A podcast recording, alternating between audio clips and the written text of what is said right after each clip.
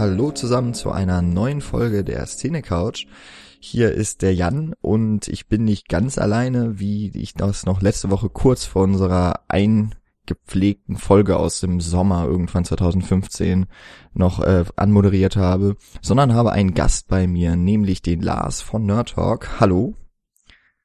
Einen wunderschönen guten Morgen. Hallo. Also je nachdem, wann wir gehört werden. Ich glaube, wir sind eher so ein Abendpodcast.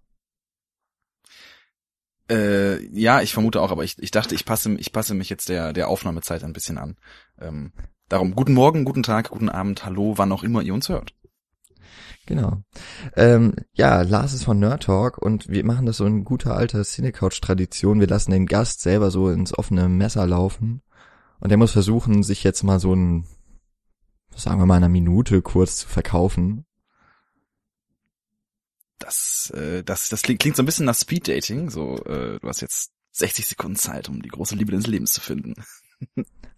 ähm, ja, ich bin, ich bin äh, ähnlich wie ihr, glaube ich ja alle. Ich weiß gar nicht, seid ihr alle noch Filmstudenten oder seid ihr mittlerweile durch oder habt ihr was anderes mittlerweile? Ähm, so teils, teils. Zwei studieren noch Film, äh, einer im Moment Games und zwei sind schon halbwegs im Berufsleben. Ah.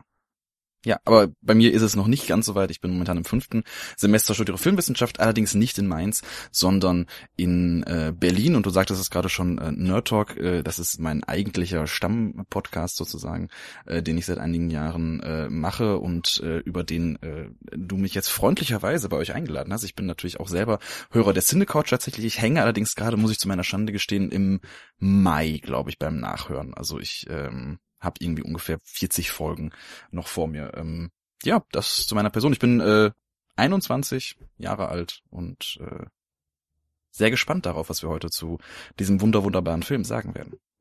Genau, dieser wunderbare, wahre Film, den hat noch äh, niemand gesehen, glaube ich, und ich bin sehr froh, dass wir da endlich mal Licht ins Dunkel rücken können. Und zwar äh, geht's um den neuen Star Wars Film. Hat vielleicht der eine oder andere schon mal gehört. Ähm, ihr habt schon darüber gesprochen, beziehungsweise du, weil du hattest ihn schon gesehen. Ich weiß jetzt nicht, ihr hattet auch noch die Live-Sendung gemacht, die ich leider verschlafen habe. das sei dir gegönnt.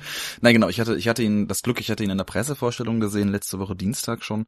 Ähm, und dann konnten wir darüber sprechen. Und ähm, wir haben aber jetzt gestern, also am Sonntag, den äh, 20. eine ein großes Live-Special gemacht zu allen sieben Star Wars-Episoden, ähm, was am Donnerstag, also am selben Tag wie diese Episode hier, ähm, erscheinen wird. Insofern kann, kann man sich äh, den Star Wars Overkill äh, total geben. Ja, ich glaube, unsere Kollegen von der Second Unit haben auch für den Donnerstag ihren Star Wars Podcast geplant. Also äh, da kann man sagen, Heiligabend wird ein Star Wars Abend im Podcast-Bereich. Vielleicht, vielleicht vertue ich mich da auch, aber ich glaube, da sowas mal aufgeschnappt zu haben. Ja, genau. Ähm, wir haben ja dann, ja, heute Heiligabend. Das ist unsere erste Weihnachtsfolge so richtig. Also, oh. wir haben schon mal eine, eine Folge gemacht über Weihnachtsfilme, aber noch nichts über Weihnachten rausgebracht, weil wir dann normalerweise immer Pause machen. Aber ja, ich war jetzt auch, ich war letzte Woche ebenfalls in der Pressevorführung. Die lief aber nicht ganz so toll, würde ich sagen. Okay. Also bei uns ist der Film eine Viertelstunde vor Ende abgebrochen. Wahrscheinlich, weil der Code, den Disney zur Verfügung gestellt hat, wirklich ziemlich genau getaktet war auf die Länge des Films und wir haben mit Verzögerungen angefangen. Ja, und dann war das gerade so mit der spannendste Moment, in dem der Film einfach, wenn es jetzt noch ein Filmstreifen gewesen wäre, würde man sagen, abreißt. Ja, und dann gab es erstmal 20 Minuten irgend so ein RGB-Strahlengewitter auf der Leinwand. Während die versucht haben, das wieder zum Laufen zu kriegen, war ziemlich anstrengend. Und währenddessen wurde mir dann noch gesagt, was jetzt als nächstes passiert, äh, eine Reihe hinter mir. Das ist ja super ätzend. Ja, das war sehr schade. Aber ja. macht ja nichts. Du hast Bei ihn aber nochmal gesehen, oder? Ja, genau. Ich habe ihn dann gleich am Donnerstag nochmal gesehen. Mit einer Einführung von einem ehemaligen Dozenten von mir in unserem Programmkino hier, dass es sich auch nicht nehmen lässt, Star Wars zu zeigen. Ah, sehr schön. Wer, wer hat das gemacht? Wer, wer? Das ist der Andreas Rauscher. Ah ja. Der ist mittlerweile in Siegen. Genau. Genau. Und wahrscheinlich der größte Star Wars Fan und Geek, den ich kenne. Ja, ja, da hat er eine Monographie, nee, eine Monographie dazu Star Trek gemacht. Genau, das seine, war, glaube ich, seine, seine Doktorarbeit. Ja, genau. Ja, der, der, falls jemand also äh, ein wissenschaftlicheres Interesse an, an Science Fiction generell hat, am 22. und 23. Januar wird in Berlin ähm, eine Science Fiction Tagung in der Kinemathek stattfinden, bei der unter anderem auch Andreas Rauscher und äh, Simon Spiegel äh, anwesend sein werden, der andere, ähm, glaube ich, durchaus populäre ähm, Science Fiction Forscher in Deutschland, die beide sehr viel dazu publizieren. Das so an am Rande für Interessierte. Müsste man sich mal vormerken. Ah. Januar. Na gut. Also, wer auf jeden Fall einen Vorgeschmack auf Star Wars haben möchte, ohne jetzt ähm, schon zu viel zu erfahren, dem rate ich dann erstmal zur Nerd Talk Folge 418. Da sprichst also vor allem du, Lars, dann eben über den Film. Und da habe ich schon gesagt, ziemlich, ziemlich ähm, eine Verbeugung ist das würdig, weil du da eine halbe Stunde von Phil auch teilweise ausgefragt wirst und frätst trotzdem überhaupt nichts so richtig, also über die Handlung, also wirklich ganz stark. Ich, ich habe ich hab meine ich habe die Seele meines Erstgeborenen verkauft an Disney, wenn ich äh, wenn ich wenn ich irgendwas über diesen Film hätte hätte, sagen können an dem an dem Punkt. Deswegen habe ich mich da sehr bemüht, keine Spoiler zu verteilen. Aber wir sprachen ja auch gerade im Vorgespräch schon drüber. Wir beiden sind ja zumindest habe ich jetzt festgestellt da auf einer Linie und sagen eigentlich beide, dass wir keine Probleme mit Spoilern haben und ganz im Gegenteil eigentlich Spoiler eine Filmbesprechung ja für mich auch erst abrunden oder möglich oder wirklich möglich machen in der Tiefe. Genau, das ist es eben, vor allem in der Tiefe. Ich habe dann ja noch ein, eine Kritik geschrieben auf der Cinecouch, da habe ich mich auch darum bemüht, möglichst wenig zu verraten, aber trotzdem eben auch versucht, Kritik zu üben und das finde ich immer ganz schwierig, wenn man etwas ähm, beschreiben möchte, aber dann ist man eben, oder wann fängt der Spoiler an, wann hört's auf? Das ist immer so mein Problem, ich, weil ich das Gefühl habe, alles, was über zehn Minuten hinausgeht vom Filmgeschehen, darf man schon nicht mehr sagen. Und dann wird's ganz schwierig, noch irgendetwas über einen Film zu berichten oder zu kritisieren, wenn man halt überhaupt nicht sagen kann, worum es da überhaupt geht. Ja, zumal, zumal ja viele, also ich kenne das bei uns, gab es eine, eine, eine Phase, wo ich versucht habe, das ein bisschen aufzuweichen, einfach äh, by doing. Aber ähm, es führte dann dazu, dass viele Leute in den Kommentaren uns mächtig ans Bein gepinkelt haben. Ähm, und aber immer aus dieser Richtung, dass die meistens dann so hießen, ja, ich wollte den Film noch sehen, jetzt habe ich gar keinen Bock mehr, den zu sehen, weil du das und das verraten hast, wo ich dann immer nur sagen konnte, ja, das ist aber kein Spoiler. Also wenn du den Film nicht kennst, dann beschwer dich nicht schon im Vorfeld über Spoiler. Das finde ich immer sehr anstrengend, weil ich, ich, ich finde, diese Spoiler-Angst ähm, ist so ein, ist so ein ganz seltsames Phänomen, wo irgendwie Leute verstärkt, auch da sprachen wir ja gerade eben drüber, verstärkt in den letzten Jahren ähm, sich, sich gefühlt viel, viel mehr Sorgen um Spoiler machen, was ich total überflüssig finde. Ja, also bei Star Wars ist es jetzt auch ganz krass, weil Disney sich ja auch sehr dafür einsetzt. äh, Also das war jetzt auch das erste Mal, dass ich das überhaupt gelesen habe in Pressevorführungseinladungen, dass doch noch dem, also neben dem Embargo und was auch alles da mal drin steht, dass dann noch extra gesagt wird, bitte, bitte nicht spoilern. Und das hat sich ja irgendwie jeder dran gehalten, so habe ich das Gefühl. Deswegen ist das jetzt eigentlich schade, dass am Heiligabend Donnerstag jetzt so alle die Podcasts rauskommen, die dann wahrscheinlich etwas tiefer in die Materie jetzt gehen. Und da habe ich schon so gedacht und mir ins Fäustchen gelacht, haha, jetzt haben wir hier bei der Cine Couch noch so ein Alleinstellungsmerkmal. Wir besprechen den Film mit voller Spoilern, äh, Attacke und ja, das wird jetzt wahrscheinlich dann nicht mehr ganz so alleine stehend sein, macht aber überhaupt nichts. Tja, Ich meine, die Meinungen müssen ja vielfältig sein. Das ist schon gut so. Okay, dann machen wir das aber jetzt trotzdem noch ganz kurz für diejenigen, die den Film noch nicht gesehen haben sollten, dass wir ganz knapp sagen, was ähm, einen in Star Wars Episode 7 erwartet. Und zwar inhaltlich und dann noch so ganz kurz vielleicht schon mal anreißen, was wir von dem Film halten.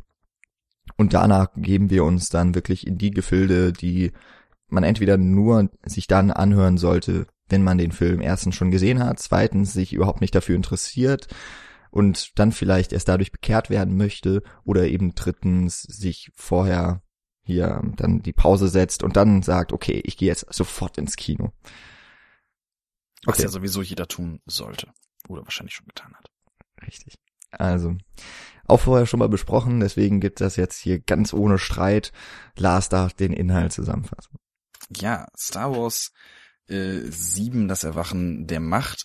Wir befinden uns ähm, 30 Jahre nach den Ereignissen. Jetzt habe ich genau jetzt meine Webs, mein, mein, mein, mein, meine Background Facts verloren. Einen Augenblick.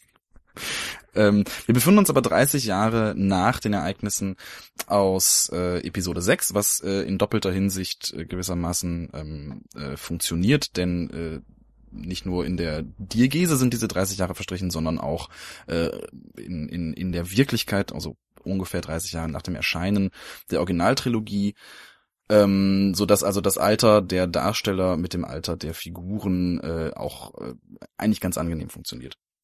Was ist passiert seitdem? Wir wissen alle, das Imperium ist untergegangen. Ähm, die, die Rebellion hat, äh, war siegreich am Ende von Episode 6. Aber wie das so ist, haben sich die, die Restbestände des, äh, des alten Imperiums in diesen 30 Jahren neu formiert als, ähm, ich habe jetzt erfahren, im Deutschen heißt es erste Ordnung.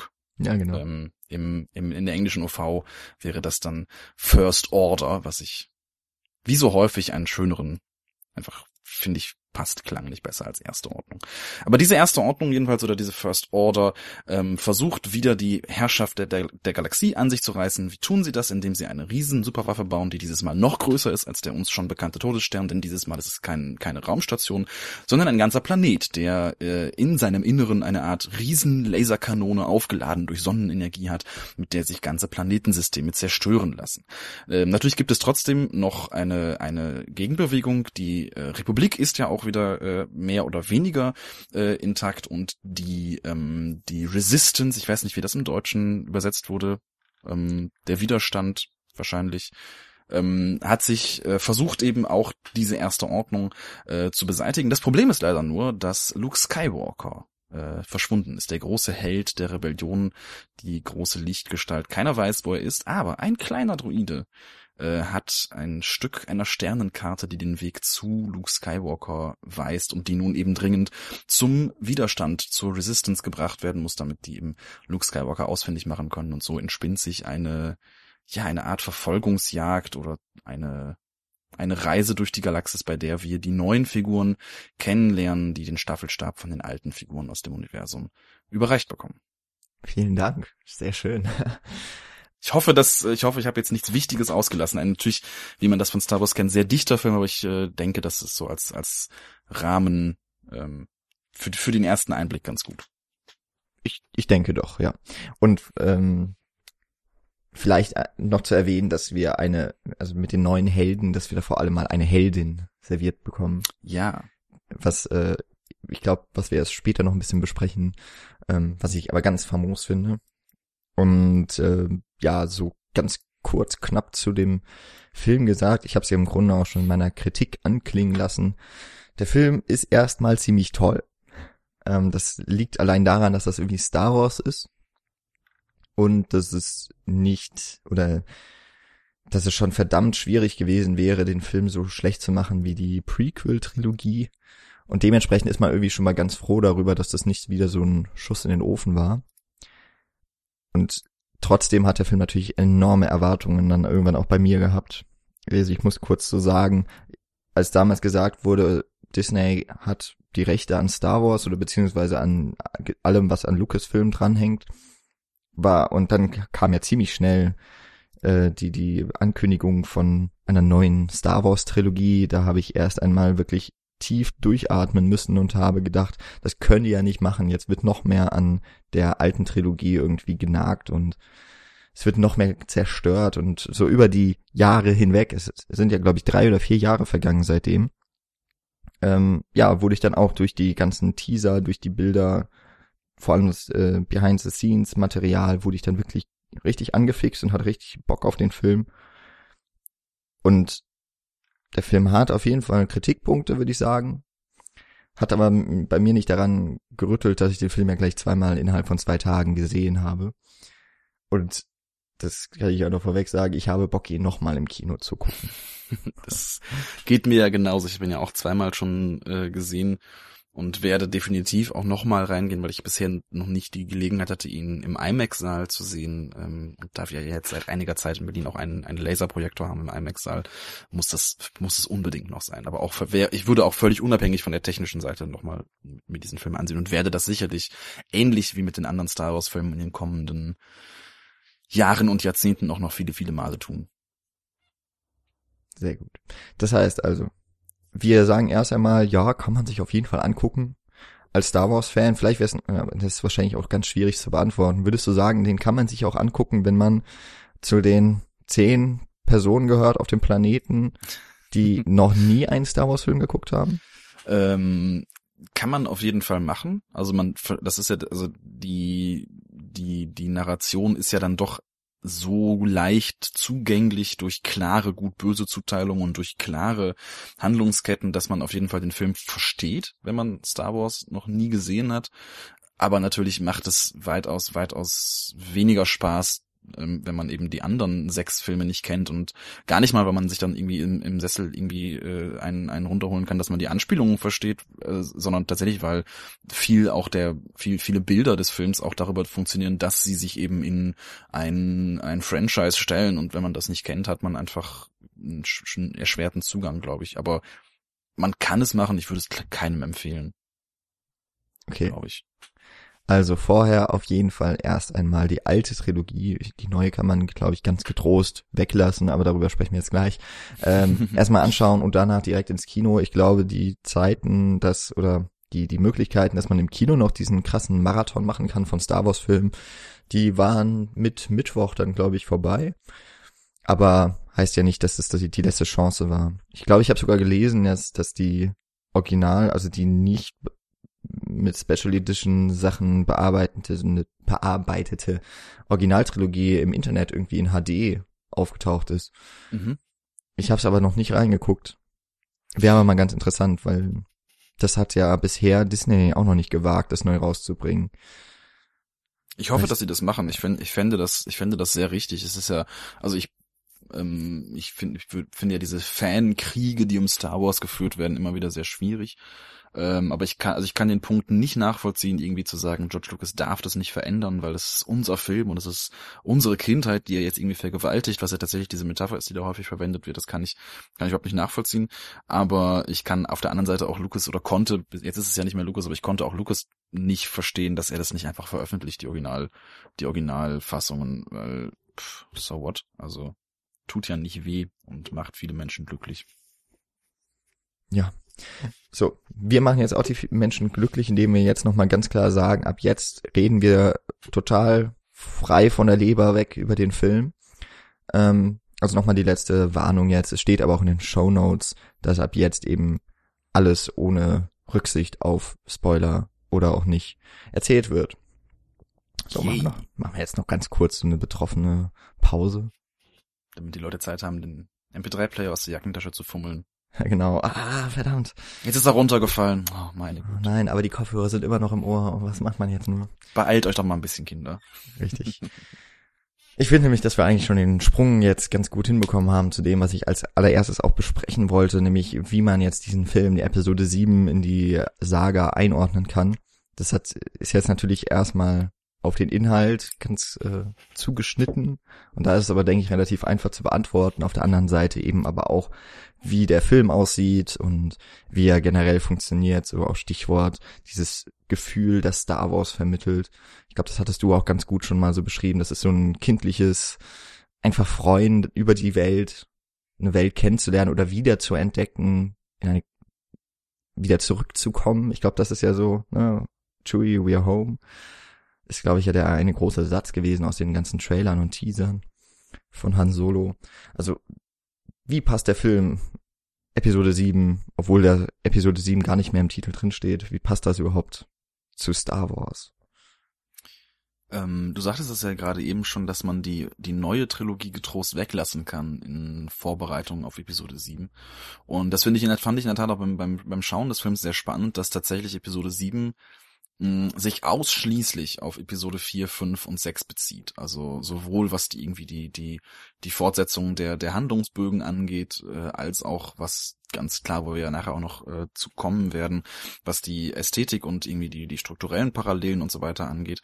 Ähm, und tatsächlich, ähm, ich meine, es ist natürlich auch nicht ganz abwegig, dass natürlich irgendwie die, wenn man eine Erzählung fortsetzt, dass man tendenziell an die letzten Stationen dieser Erzählung anknüpft und chronologisch liegt ja Episode 1 bis 3 äh, auch nochmal 15 Jahre vor der Originaltrilogie. Ähm, aber ich finde es schon spannend, dass sozusagen nichts aus, aus dieser neuen Trilogie in Episode 7 aufgegriffen wird. Weder inhaltlich noch ästhetisch. Also auch, auch da orientiert sich der Film ja sehr, sehr stark an der, an der Originaltrilogie. Ja, man hat irgendwie so das Gefühl, dass dahinter jetzt tatsächlich Leute stecken, die sind so wie der ja eigentlich auch wie so die große Fankultur von Star Wars, so größtenteils zumindest, dass eben die alten Filme, die Trilogie, die wird verherrlicht, die wird angebetet und so weiter, ist auch okay. Äh, und die neue Trilogie, die wird mehr oder weniger verteufelt. Ich glaube, es wird nur mal in so einem kurzen Satz, werden, glaube ich, die Sith noch genannt. Und dann das ist aber auch eigentlich gut. das ist auch so alles, was noch wirklich darauf zurückzuführen ist. Ähm, was ich tendenziell auch nicht so schlimm finde. Also ich, ich mochte damals auf jeden Fall auch Episode 1 noch, als ich ihn das erste Mal gesehen habe. Und Episode 3 war mein erster Star Wars im Kino. Dementsprechend ist da auch irgendwie so ein bisschen was von, von kindlichen, nostalgischen Gefühlen mit verbunden, aber insgesamt sind die Filme halt irgendwie doch ziemlich seelenlos gewesen. Und das hängt, denke ich mal, auch viel damit zusammen, dass, ja, dass diese Prequels irgendwie versucht haben, immer wieder auf die Originaltrilogie hinzuweisen, also auch direkte Zitate reinzubringen und das war immer sehr viel mehr gestellt. Also wenn man jetzt mal C3PO nimmt, ist best bestimmt nicht das beste Beispiel für irgendwas, was Star Wars jemals gut gemacht hat.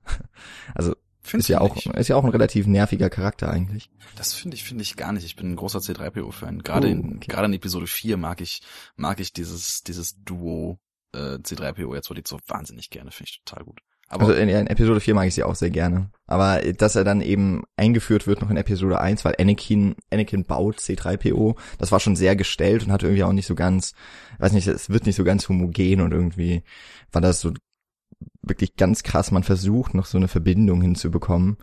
Später dann ja auch, dass die Stormtrooper auch noch der, das, das Ebenbild von Boba Fett's Vater haben und so weiter da, da hat man dann irgendwie so das Gefühl, okay, wir machen Fanservice, aber wir müssen das so stark uns irgendwie zurechtlegen, dass das schon gar nicht mehr funktioniert. Und das ist jetzt bei Episode 7, wenn C3PO beispielsweise wieder auftritt, ist das sehr viel organischer irgendwie, weil ist ja klar, dass, oder müsste, es könnte ja natürlich auch sein, dass er irgendwie verloren oder kaputt gegangen ist. Aber dass er jetzt eben 30 Jahre später immer noch in den Diensten des Widerstandes steht oder von Layer, das ist irgendwie deutlich organischer dann und macht mehr Freude dann auch des Wiedersehens, als wenn er so backwards reingeschrieben wird in die Prequels. Ja. Das ist irgendwie mit vielen Sachen so, dass es irgendwie einfach besser funktioniert. Also ich bin ja eigentlich schon ganz froh, dass in den Prequel-Filmen nicht der Millennium Falcon vorkam. Das wäre halt wirklich, was hätte man denn damit gemacht? Keine der hier Ahnung. eine wundervolle Einführung hat. Also ja. das, das finde ich ein, aber auch, also bei uns gab es auch eine Pressevorstellung, das ist ja bei Pressevorstellungen, zumindest in Berlin, ähm, kenne ich das so, dass es sehr dezente meistens ein sehr dezentes Publikum ist, die sehr zurückhaltend reagieren. Und hier bei Star Wars war natürlich auch sehr, eine sehr große PV, aber da gab es auch zwischendurch Szenenapplaus und lautes Gelächter und es war eine sehr ausgelassene Stimmung im Saal, was ich auch am Freitagabend, als ich ihn dann nochmal im, im, in der regulären Vorstellung gesehen habe, ähm, wiederholt hat. Also das, ähm, und das war eben so eine dieser Momente, wo dann, also der, die Einführung des Millennium Falken in, äh, äh, in Episode 7, so ein Moment, wo alle irgendwie von den Sitzen aufgesprungen sind förmlich und die Begeisterung sich über den Saal ergoss sehr, sehr, sehr toll. So, so eine krasse Erfahrung habe ich irgendwie nicht gemacht, aber ich weiß auf jeden Fall bei dem am, am Donnerstag, als ich den Film dann gesehen habe, und es hat damit angefangen, also die Trailer sind gerade durchgelaufen und es wurde dunkel und also der, dann wird ja auch die Leinwand nochmal ganz schwarz und dann kommt das Lucasfilm-Logo und dann kommt das Star Wars-Logo reingeflogen und die Musik beginnt. Da war das dann auch so, dass wirklich Leute so sich äh, aneinander so gerüttelt haben und so, ja, wir sind wirklich wach, das ist gerade wirklich real, wir gucken Star Wars wieder. Ähm, aber jetzt nicht so die Jubelschreie, da war ich sogar ein bisschen überrascht, dass das nicht ganz so krass war. Also ich war ja schon extra nicht im Sinister hier in Mainz, weil ich gedacht habe, okay, wenn, dann sind doch bestimmt die eingefleischten Fans eher in den Kinos, in denen es alles ein bisschen persönlicher wirkt äh, war dann eher nicht so. Keine Ahnung, vielleicht war das tatsächlich in den anderen Kinos hier anders. Läuft ja überall. Ja, äh, also ich habe ihn im Sinister am Potsdamer Platz gesehen, also schon in einem ziemlich großen Kino äh, am Freitag.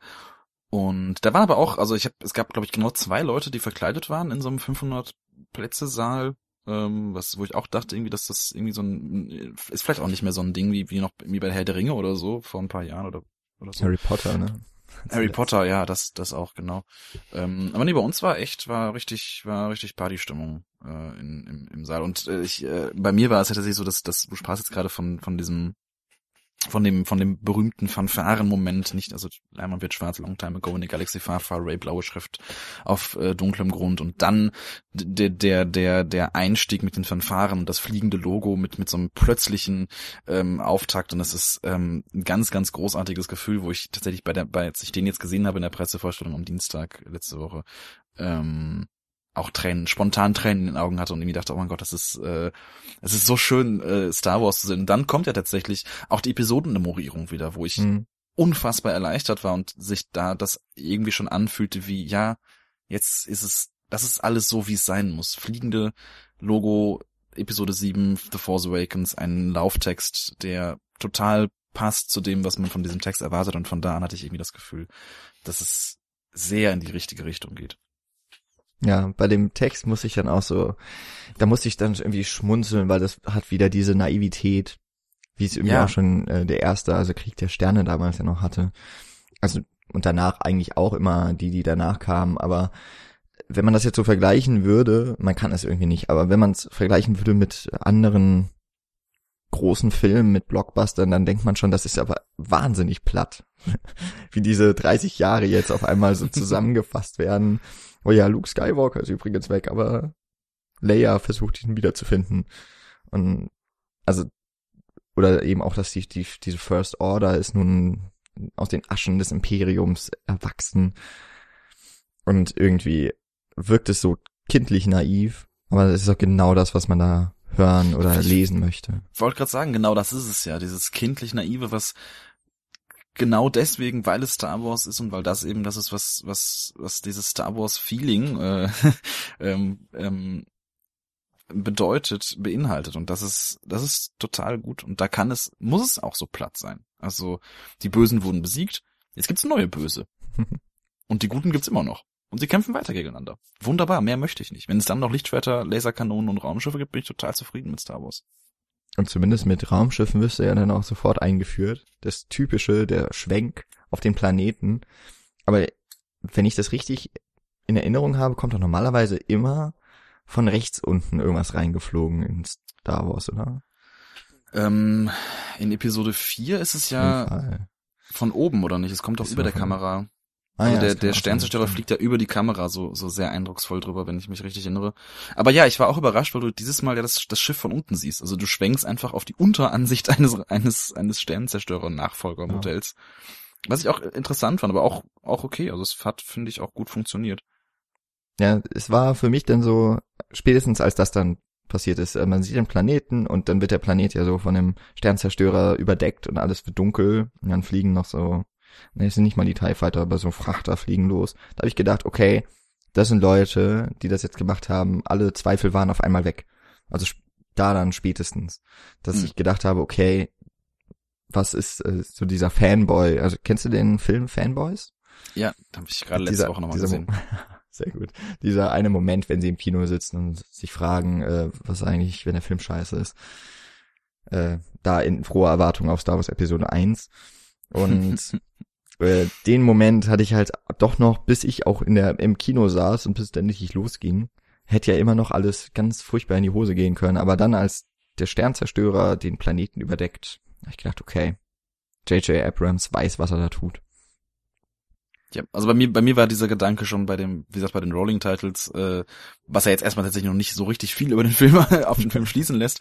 Aber dann hatte ich auch mit mit jeder Minute, die irgendwie verstrichen ist, ähm, mehr das Gefühl, dass das genau das ist, was Star Wars sein sollte. Und das ist, man, was du gerade sagtest, man merkt halt total, dass J.J. Abrams selber ein ein Fanboy war und ist dieser dieser Filme oder dieses Universums und das ähm, wahrscheinlich wirklich die goldrichtige Wahl gewesen für die Nachfolge von George Lucas.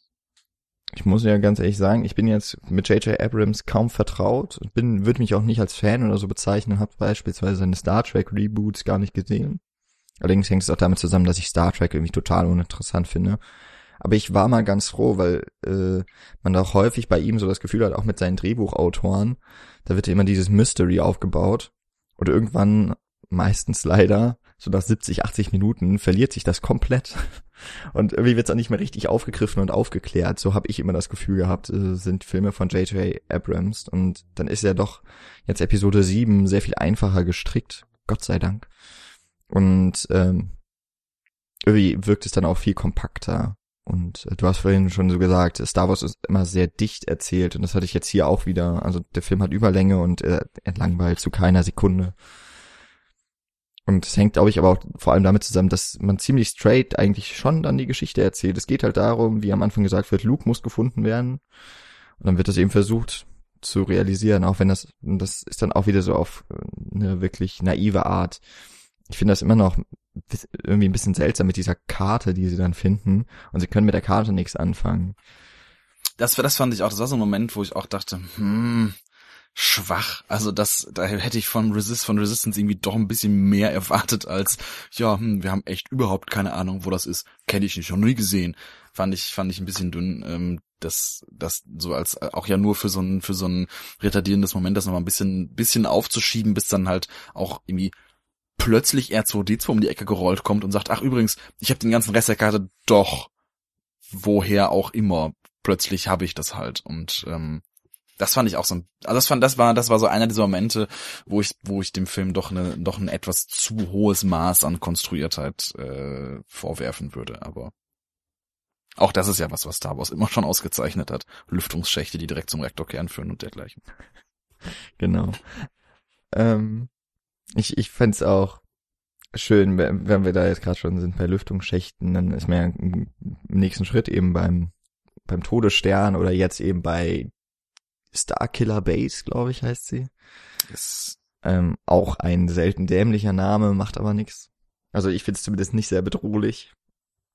Wie es, wie es Star, Starkiller Base. Ja, ich, ich weiß nicht, das in es klingt so ein bisschen wie so eine, wie so eine, wie so eine Dubstep-Band-Formation irgendwie, ne? So heute Abend live legen auf Starkiller Base und äh, ja. Aber ich meine, Death Star ist auch nicht, also, oder? Hm, Death Star. Ja, hört sich ein bisschen an wie eine Metal-Band, aber wenn man schon dabei ist. Äh, ja. Ich, ich muss gerade, ich mir fällt gerade der Name nicht ein von dieser ähm, Piraten Siedlung von Flut der Karibik 3, die heißt irgendwie auch, der hat irgendwas mit Bay am Ende und deswegen äh, hört sich gerade so ähnlich an für mich, dieses, dieses Starkiller Base. Und, ich weiß naja. nicht, wie, wie ist das? Ah, ich komme nicht drauf. Ähm, aber das fand ich war tatsächlich, also es ist schon ein bisschen zu viel Reminiszenz an, an Star Wars Episode 4 und 6. Ähm, aber, aber sie machen es ja deutlich, das finde ich charmant ja, daran. Aber ich, ich finde eben auch, im Vergleich gerade zur Episode 4, da gibt's ja am Ende den, diesen sehr gestellten Moment, dass äh, der Stern, äh, dass der, das, äh, doch der Sternzerstörer ja einen Planeten umrunden muss und deswegen haben sie irgendwie noch 20 Minuten Zeit, anstatt dass die einfach den scheiß Planeten wegballern mit ihrer Waffe ja. und innerhalb von 10 Sekunden dann auch den Mond äh, noch zerstören. Das ist jedoch deutlich besser erklärt. Dadurch, dass ja irgendwie Energie der Sonne abgesaugt wird und das wird dann weggeschossen. Wobei ich mich schon ein bisschen frage, wie viele Sonnen dieser Planet dann haben muss. Das fand ich auch, als sie dann erklärten, ja, der Planet lädt seine Waffe durch die Sonne auf und wenn die Sonnenenergie weg ist, dann kann das Ding schießen. Okay, also sie saugen quasi eine Sonne in das Planeteninnere und schießen sie dann wieder raus. Könnte man oder müsste man sicherlich physikalisch ein bisschen drüber streiten, ob das ähm, auch nur ansatzweise naheliegend ist. Aber ich meine, ne, es ist halt, es, es, es ist Fantasy oder Science Fiction, das, was auch noch eine spannende Frage wäre, ob, ob, ob man einem der, ob man Star Wars einem dieser beiden Genres zuordnen äh, möchte, was wir im Seminar auch neulich ähm, mal länger besprochen haben und äh, mit interessanten Ergebnissen. Ähm. Aber genau, jedenfalls ist der wissenschaftliche Anteil bei Star Wars sicherlich sehr gering, glaube ich. Ja, es ist eher Fantasy Fiction im Weltall eben. Genau. So, so habe ich zumindest auch immer Star Wars mehr gesehen. Ähm, was hat mir denn am Anfang eben noch, was hattest du gesagt? Äh, du erwartest Lichtschwerter. Ja, ich erwarte Lichtschwerter, Laserkanonen und Raumschiffe. Ist man da nicht mit Star Wars Episode 7 ein bisschen geteilter oder ein bisschen traurig, dass so wenig Lichtschwerter vorkommen? Oder fandest du es? Also ich fand es genau richtig. Ah, genau, ich auch. Also ich habe nach der Erstsichtung habe ich gedacht, okay, die Kämpfe sind nicht so elegant und nicht so tänzerisch und irgendwie nicht so aufregend choreografiert, wie das zum Beispiel in, tatsächlich muss man sagen, finde ich in der neuen Trilogie ähm, der Fall ist, aber auch in dem großartigen Schlusskampf zwischen, zwischen Luke und Darth Vader in Episode 6. Ähm, und es sind eben sehr, es sind, es gibt ja im Grunde nur, nur einen echten, nur ein echtes Duell ähm, hm. zu Ende des Films. Und ich fand das erst ein bisschen enttäuschend, weil es so ein Hacken und Stechen ist irgendwie. Ähm, und habe dann aber nochmal dann, dann bei der Zweitsichtung das dann nochmal drüber nachgedacht, wo wir sicherlich dann dann nachher, wenn wir über über die Figuren sprechen oder gleich über die Figuren sprechen, nochmal nochmal nochmal näher zu kommen würden. Ich finde, es passt total zu den zu, zu, zu der Charakterzeichnung, die der Film äh, entwerfen möchte und war dann sehr begeistert davon. Und äh, insofern ist es sicherlich erstmal ein bisschen wenig Lichtschwert äh, Lichtschwertgekämpfe, aber ähm, ich finde es total gut, ich finde es total in Ordnung. Und ich finde es toll, dass wir jetzt einen neuen Typ Lichtschwert kennenlernen von, von Kylo Ren, eben ein, ein, ein ausgefranstes, ähm, grobes, rotes Lichtschwert mit Parierstange. ja, genau. Das hier habe ich am Anfang immer gedacht, das wäre ein Witz, als ich die ersten Bilder gesehen habe. Aber ich muss sagen, das funktioniert irgendwie auch. Also es wirkt, ja. es wirkt auf den ersten Moment vielleicht ein bisschen seltsam, aber dann doch gar nicht so lächerlich, wie ich das erst gedacht habe. Also es, es äh, wirkt sich irgendwie, oder es, es kommt ganz gut dazu in dieser Welt. Und kommt ja immerhin auch einmal wirklich zum Einsatz. Ja, und ich find's cool. Also ich, ähm, ich witzelte mit Phil gestern schon. Ich meine, wenn man sich ansieht, wie häufig Jedis ihre Arme verlieren in den anderen sechs Filmen, ist es halt echt dringend an der Zeit, dass man jemand auf die Idee kommt, einfach eine Parierstange zu basteln. Ähm, und tatsächlich ist es, finde ich, eine coole Erweiterung. Warum nicht? Und ja, sie wird, sie wird auch noch nützlich. also. Genau. Und es wird wirklich keine Hand abgehackt von irgendeinem Jedi. Ja, es bringt also doch was. es ist tatsächlich sinnvoll. Ähm, ja, vielleicht noch so ganz kurz, dann habe ich eigentlich auch schon meine größten Kritikpunkte zu diesem Film. Dann ist es danach wird es vielleicht viel mehr eine Jubelveranstaltung hier, aber das muss ich halt schon noch sagen. Der Film hat ja im Grunde das genau gleiche Handlungsgerüst, wie das schon Episode 4 hatte mit teilweise, finde ich, schon enorm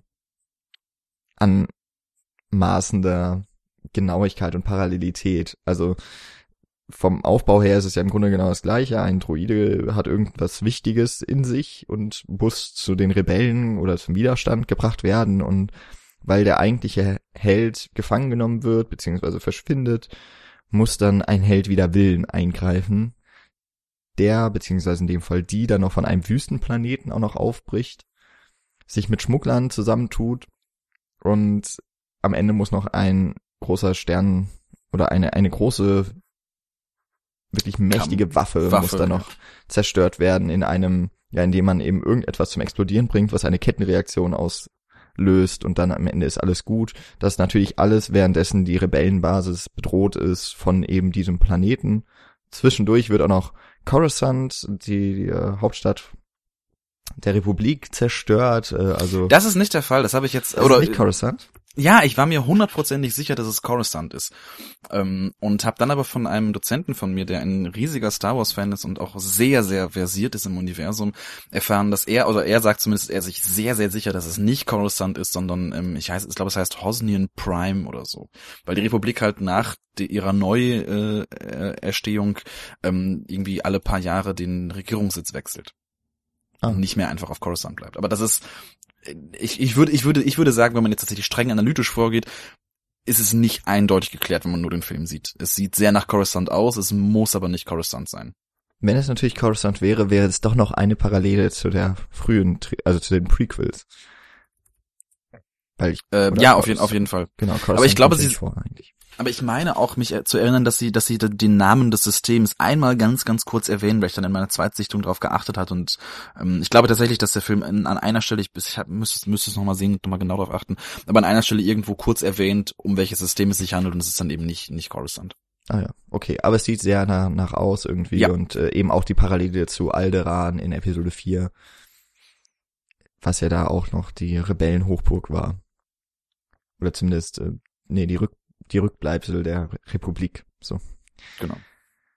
Also er hat schon irgendwie ganz schön viel abgekupfert und ich, ich würde halt auch echt so weit gehen zu sagen, dass abgekupfert wird und nicht nur, dass man da mit ähm, dem, dem Auge des Fans drauf schaut und sich verneigt vor der Originaltrilogie, sondern da hat man ein bisschen wenig sich selber einfallen lassen, finde ich.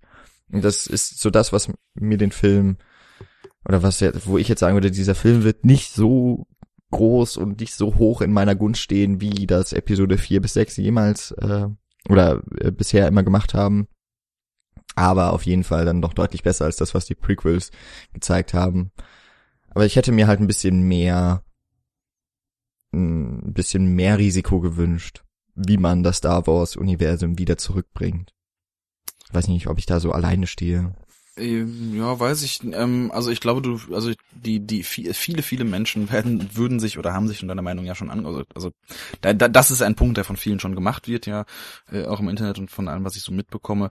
Ähm, würde ich mich aber nicht anschließen. Also ich finde, ich finde, dass der Film es sehr gut schafft, darüber über eben diese sehr, sehr zahlreichen strukturellen narrativen Parallelen zu Episode 4, ähm, dass er natürlich, also dass er schafft, darüber einerseits eine sehr liebevolle Hommage zu sein an die Originaltrilogie, ähm, eben genau aus diesem Fanblick oder aus dieser Fanperspektive, ähm, dass er aber andererseits es auch ganz hervorragend darüber schafft, ähm, oder parallel dazu schafft, äh, was ganz Eigenes zu schaffen. Also sich immer wieder so ein Stückchen davon zu verschieben. Es ist ein Wüstenplanet, aber es ist eben nicht Tatooine, sondern es ist Jakku. Und ähm, es ist die, die irgendwie die, die der Held, der seine Heldenreise beginnt und initiiert wird, aber es ist eben eine Frau, wo wir nachher nochmal noch mal sehr ausführlich oder nochmal noch mal sehr deutlich drauf zu sprechen kommen werden, schätze ich. Ähm, und so gibt's und äh, auch auch der, und ich finde es schön, also dass die Tatsache, dass sie das reflektieren, dass die, dass den Figuren oder dass, dass, dass dem Film das bewusst ist, ähm, macht es sehr angenehm. Also sie stehen dann irgendwie an der Lagebesprechung am Ende des Films um, um diesen Holotisch und unterhalten sich darüber, wie sie jetzt diese Superwaffe zerstören können und Han Solo erklärt, na ja gut, irgendwas gibt's doch immer. Also irgendwo gibt's doch immer irgendeinen so Lüftungsschacht oder irgendwas lässt sich doch immer sprengen.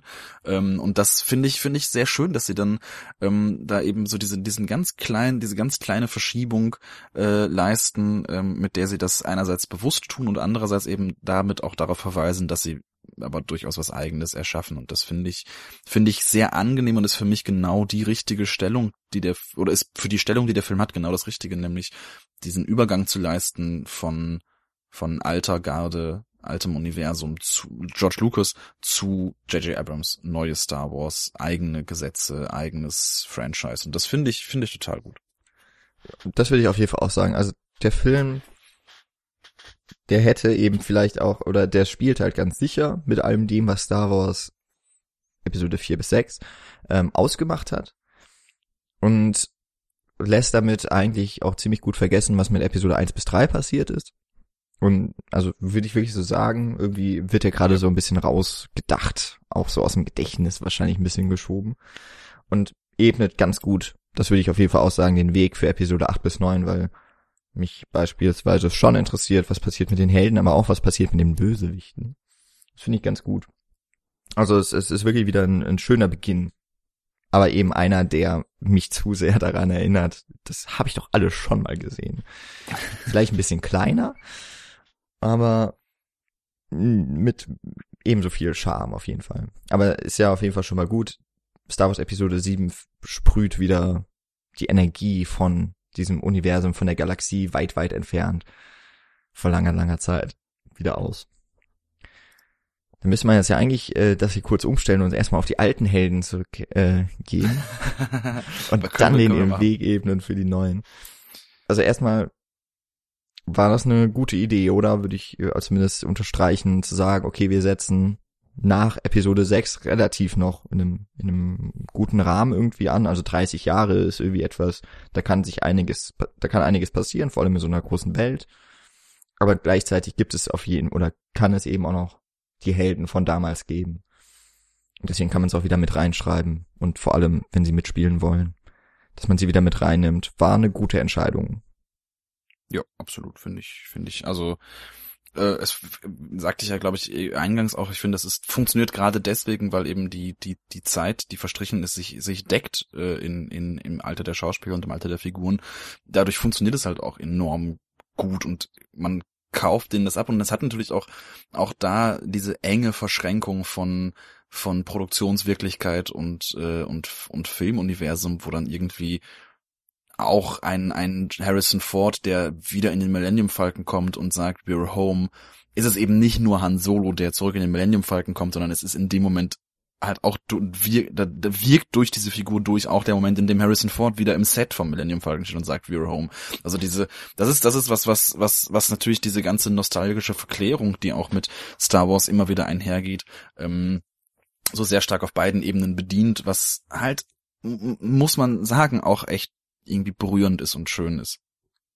Ja, wobei man auch sagen muss, dass alleine diese Deckung von Produktionszeit und, und ähm, diegetischer Zeit ist ja kein Garant dafür, dass das funktioniert. Wenn man jetzt beispielsweise an Indiana Jones 4 denkt, hat man äh, sich, äh, hat allerdings auch damit zu tun, dass man die Produktionsweisen sehr stark geändert hat und in dem Fall jetzt hat ja J.J. Abrams auch versucht, wirklich das Gefühl von Star Wars durch die Machart wieder herzustellen. Also du hast eben schon gesagt, die stehen eben auch im Set vom Millennium Falcon. Die, das ist halt nicht nur eine grüne Wand, sondern man ist tatsächlich da und das merkt man bei diesem Film einfach so sehr an. Auch Jakku wirkt deutlich realistischer als alles, was äh, in Episode 1 bis 3 gezeigt wurde. Wobei ich glaube, in Episode 1 waren sie auch nochmal in Tunesien. Und ich glaube, jetzt waren sie ja. in Abu Dhabi. Insofern ist tatsächlich auch Jakku gar nicht Tatooine. also, da, das wusste ich gar nicht. Aber ähm, ich meine, bei, bei Jakku fand ich es ein bisschen schade, dass Jakku so wenig eigene Architektur bekommen hat, weil Jakku ist schon Tatooine. Das stimmt, so ja, ein, von den Gebäuden also, her, diese, diese Posten, die, diese Antenne ja. oder was auch immer ist, die wahrscheinlich vor Schnee, äh, vor Schneestürmen, genau, auf dem diesem Planeten, vor den Sandstürmen, vor den Sandstürmen dann ähm, warnen soll. Ja, das stimmt schon, ist auch diese, ähm, hat so leicht etwas von Sklaven, ähm, Handel und sowas alles da, dass die Raider irgendwie unter so einem Alien, unter so einer Alienrasse arbeitet und dann auch diese alte Frau, die man mal kurz sieht. Und vor allem alle total arm natürlich. Ja. Das, das stimmt, das wirkt schon irgendwie sehr nach, oder sieht aus wie Tatooine. Aber naja, Wüste sieht halt aus wie Wüste, ne?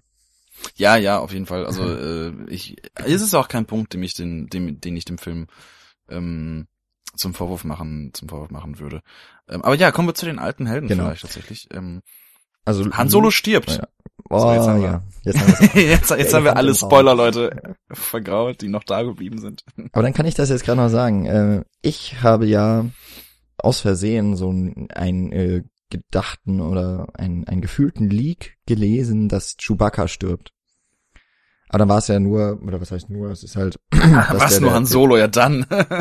nee, nee, aber es ist ja der Darsteller, ist ja, glaube ich, mittlerweile verstorben. Der Originaldarsteller. Mm, nee. Oder? Der hat es noch gespielt, dieses Mal, glaube ich. Peter Mayhew. Das ist Peter der. Mayhew. Was hat, was wurde mir denn dann erzählt? Keine Ahnung. Also, naja, also das, das finde ich auch schön, dass sich alle Figuren, die aus dem, äh, aus der, aus dem, aus dem uns bekannten Universum äh, in, in Episode 7 wieder auftauchen, werden ja tatsächlich von den Schauspielern gespielt, die das damals Stimmt, schon getan haben. Also auch auch R2D2, C3PO, ähm, sind alles dieselben ähm, Darsteller, die das auch äh, in Episode 4, 5 und 6 getan haben. Mhm. Und sogar Warwick Davis tritt wieder auf, der den wunderbaren Evok ähm, Wicked gespielt hat in Episode 6, hier als äh, als Schrotthändler. Ah, okay. Oder als nicht Schrotthändler, aber erst erst diese ganz ganz äh, diesen Mini-Auftritt, dieser Typ auf diesem gepanzerten Tier auf Jakku, der BB-8 in so einem Netz hinter sich her schleppt. Das ist ja, das ist echt schön. Das ist, das ist halt eigentlich, also das ist Warwick Davis halt, der, wie gesagt, Wicked in Episode 6 gespielt hat, den, den kleinen Ewok. Ähm, ich, ich führe es gerade mal zu Ende. Also mir, mir ich habe also, bin ganz fest davon ausgegangen, Chewie stirbt in Episode 7. Und dann wird er ja auch ziemlich früh schon mal angeschossen. Da war dann schon so der erste Moment, oh Gott, nein, jetzt ist es vorbei. Ähm, und dann gibt's ja später noch, dass Han Solo und Chewie sich trennen. Habe ich gedacht, okay, jetzt ist es soweit, jetzt stirbt Chewie. Und dann kam eben in meiner Pressevorführung blöderweise so ein Fehler und das dann gerade, wo sich Kylo Ren und äh, Han Solo gegenüberstehen, äh, dass der Film abgerissen ist. Und dann, dann war mir irgendwie auch klar, okay, der hat ja auch die Detonator abgegeben. Das hat er natürlich gemacht, damit er jetzt sterben kann und so. Aber es war ein bisschen schade, dass ich das in 20 Minuten mir überlegen durfte und ähm, hinter mir und vor mir darüber gesprochen wurde. Und äh, das eben nicht dann innerhalb der Szene, die dann aber zum Glück nochmal wiederholt wurde. und dann auch zu Ende gebracht wurde, dass ich das nicht dann irgendwie im, im Erleben gefühlt habe. Das war ein bisschen schade. Aber äh, ist irgendwie ganz cool, wenn man auch mit einem falschen Spoiler in diesen Film reingeht. Das ja, hat das nämlich wirklich äh, dieses, äh, hat so eine gewisse Spannung. Man denkt so die ganze Zeit, okay, wann passiert das denn jetzt endlich? Und wenn es dann noch anders funktioniert, anders passiert, ist das, äh, im Englischen sagt man devastating. Mir fällt gerade das Wort nicht ein. Erschütternd? Ähm, ja. Ja, also, das, das ist so meine äh, Anekdote zu meinem Star Wars Episode 7 Debüt.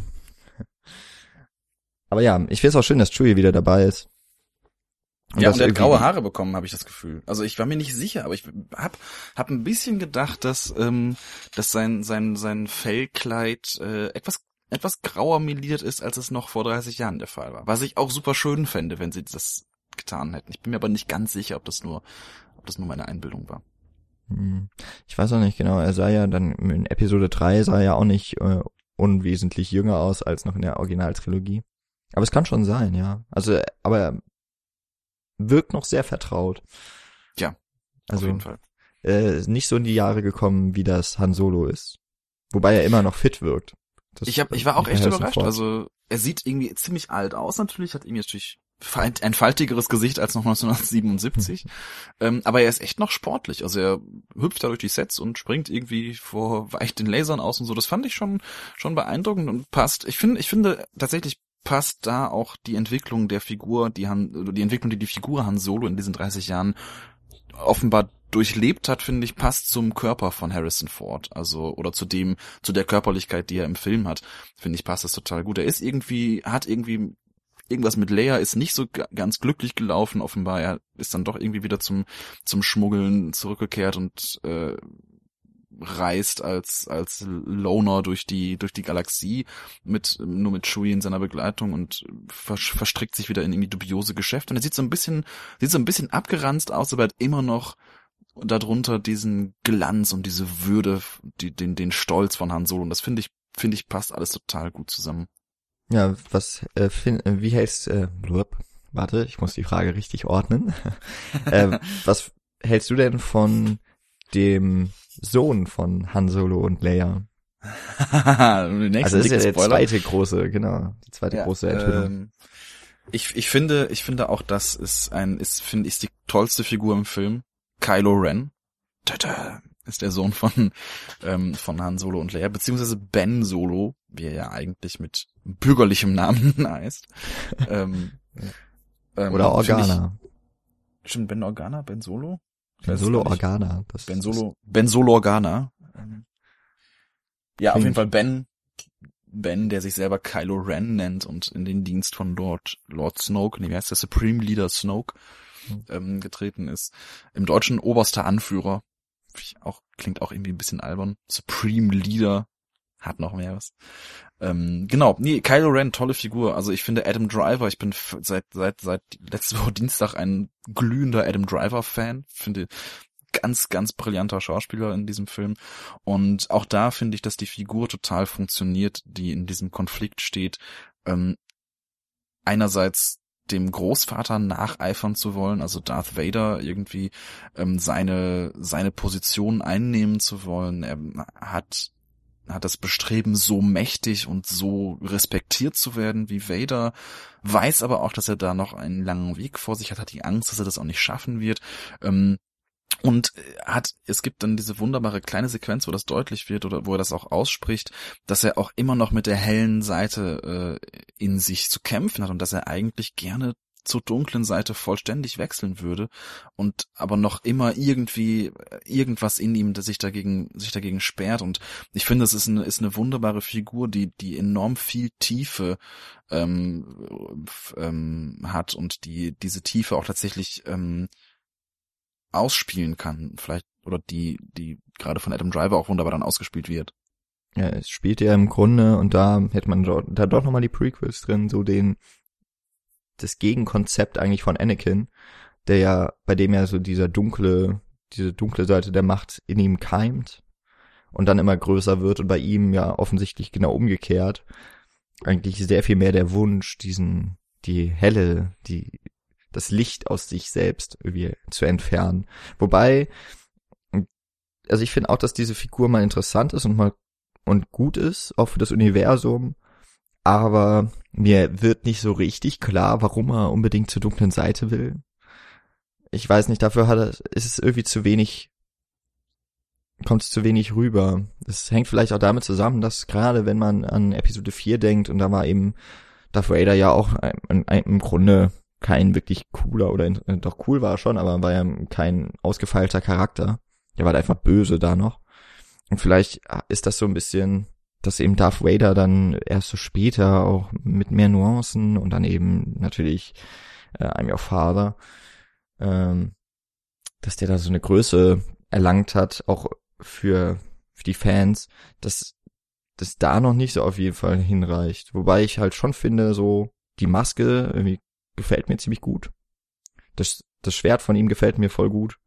Und ähm, so von seinem Auftreten her ist er erstmal echt cool. Vor allem aber eben auch, weil weil es da diese, weil er sich ja wirklich eine Maske aufsetzt, wenn er böse ist. Weil er ist noch nicht, weil er ist eben noch kein Darth Vader oder so. Und er versteckt ja. sich dahinter. Und er hat ja auch wirklich keinen wirklichen Grund, eine Maske aufzuziehen, weil sein Kopf oder so oder sein Gesicht ist ja noch intakt. Aber das finde ich, das ist auf jeden Fall was Cooles, so dieser Kniff zu sagen, okay, er verschließt sich von dem, was er eigentlich ist, und er versteckt sich hinter einer Maske und versucht darin dann aufzugehen und schafft es noch nicht. Aber mir ist ja. eben noch nicht so ganz klar geworden, wo seine Motivation steckt. Ich, ich äh, würde ich total zustimmen, ähm, aber ich finde, dass das ähm, oder ich, ho ich hoffe einfach, dass das etwas ist, was noch vertieft wird in den folgenden Filmen, denn die Tat, also ich finde, sie spielen es so gut aus, dass er diesen Konflikt hat und dass er, dass irgendwas passiert sein muss, dass ich ähm, total froh darüber wäre, wenn sie das eben dann noch auffüllen können. Und im Grunde, wenn man jetzt auch wieder über die Parallelen zu den alten Filmen spricht, Darth Vader war in Episode 4 auch erstmal nichts anderes als böse und mhm. der schwarze Ritter ohne Geschichte und ohne Persönlichkeit. Und ähm, da, da finde ich das eigentlich sehr schön, dass das dass es eben wenn man den Vergleich ziehen möchte, Kylo Ren auf jeden Fall viel, viel differenziert, eine viel, viel differenziertere Figur ist, als, als es Darth Vader war, bevor man eben seine Gesamtlebensgeschichte dann ähm, erfahren hat. Ähm, um nochmal kurz dann das zurückzukommen zu den alten Helden, ist allein schon die Tatsache, dass Kylo Ren Sohn von Leia und Han ist, auch für die beiden Figuren oder Charaktere nochmal ein echt guter Punkt. Also um auch, um auch diese Charaktere, um ihren Wandel oder ja, um, um ihre Geschichte zu zeichnen. Weil da auch äh, irgendwas ist wohl auch passiert, war äh, Han war offensichtlich nicht der perfekte Vater, was man ihm, glaube ich, aber auch als, als äh, wenn man jetzt so Episode 4 bis 6 ihn kennengelernt hat, würde ich das auch nicht unbedingt sagen, dass er der, der strahlende Vater werden würde. Und das gibt ihm nochmal so eine Fallhöhe.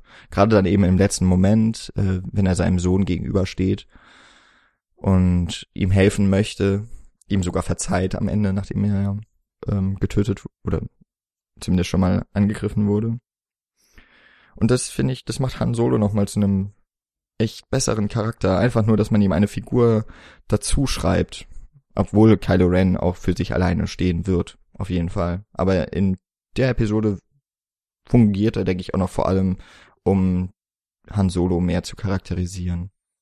Was aber gut funktioniert. Ja, und es ist, und es ist, glaube ich, auch da einfach eine schöne Schnittstelle zwischen beiden Universen, zwischen beiden Figurenensembles, ähm, wo eben auch, auch diese, diese, diese Staffelstabübergabe halt sehr, sehr deutlich wird in dem Moment, wo eben der Sohn den Vater umbringt und ähm, damit gleichzeitig natürlich eben, eben dann dieser Übergang stattfindet, ähm, von, von alten, vom Alten zum Neuen, was ja der Film auf, auf eben auch auf, auf, auf, auf vielen Ebenen äh, äh inszeniert, ähm, mochte ich sehr gerne müssen wir jetzt vielleicht einfach mal auf die neuen eingehen, obwohl wir jetzt über Leia und über Luke, über Luke ja noch gar nicht gesprochen haben, aber die kommen ja auch nicht so viel vor. Es ist ja wenn. Ja, Luke, Luke kann man jetzt nicht ganz schnell machen. Also ich finde, bei Luke finde ich das beeindruckendste, wie lebendig Mark Hamill wieder aussieht.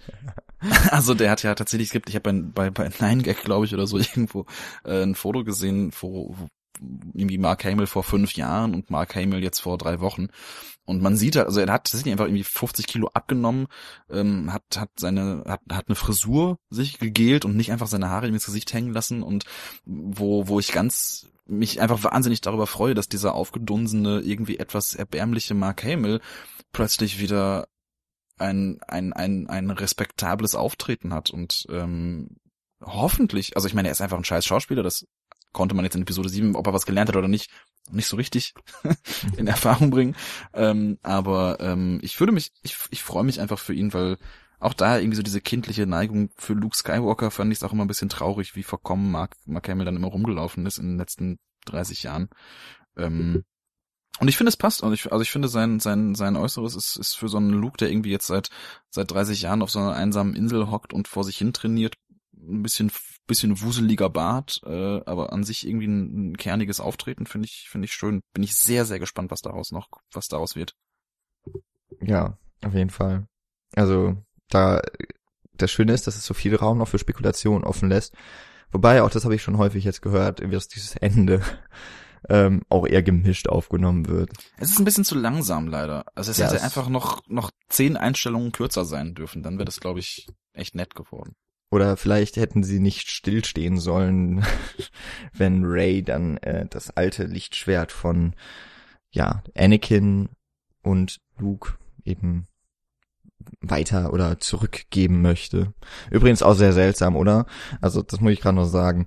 Ray wird ja ziemlich herzlich empfangen, wenn sie zurückkommt vom äh, von Starkiller Base und dann wird sie von Leia in, in die Arme genommen, aber Leia kennt Ray überhaupt nicht.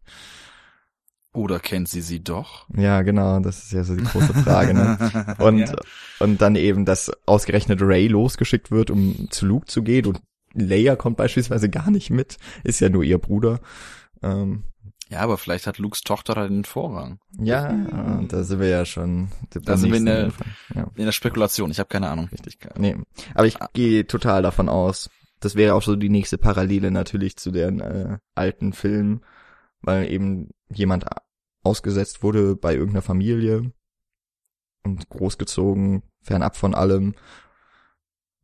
Bei allem, man kann sich schon fragen, warum Luke das unbedingt machen müsste, wenn er, Ja, wenn er noch nicht so die krasse Bedrohung zu Vielleicht geht es, geht es mit seiner Flucht einher, dass er aussteigt und dann seine Tochter irgendwo absetzt.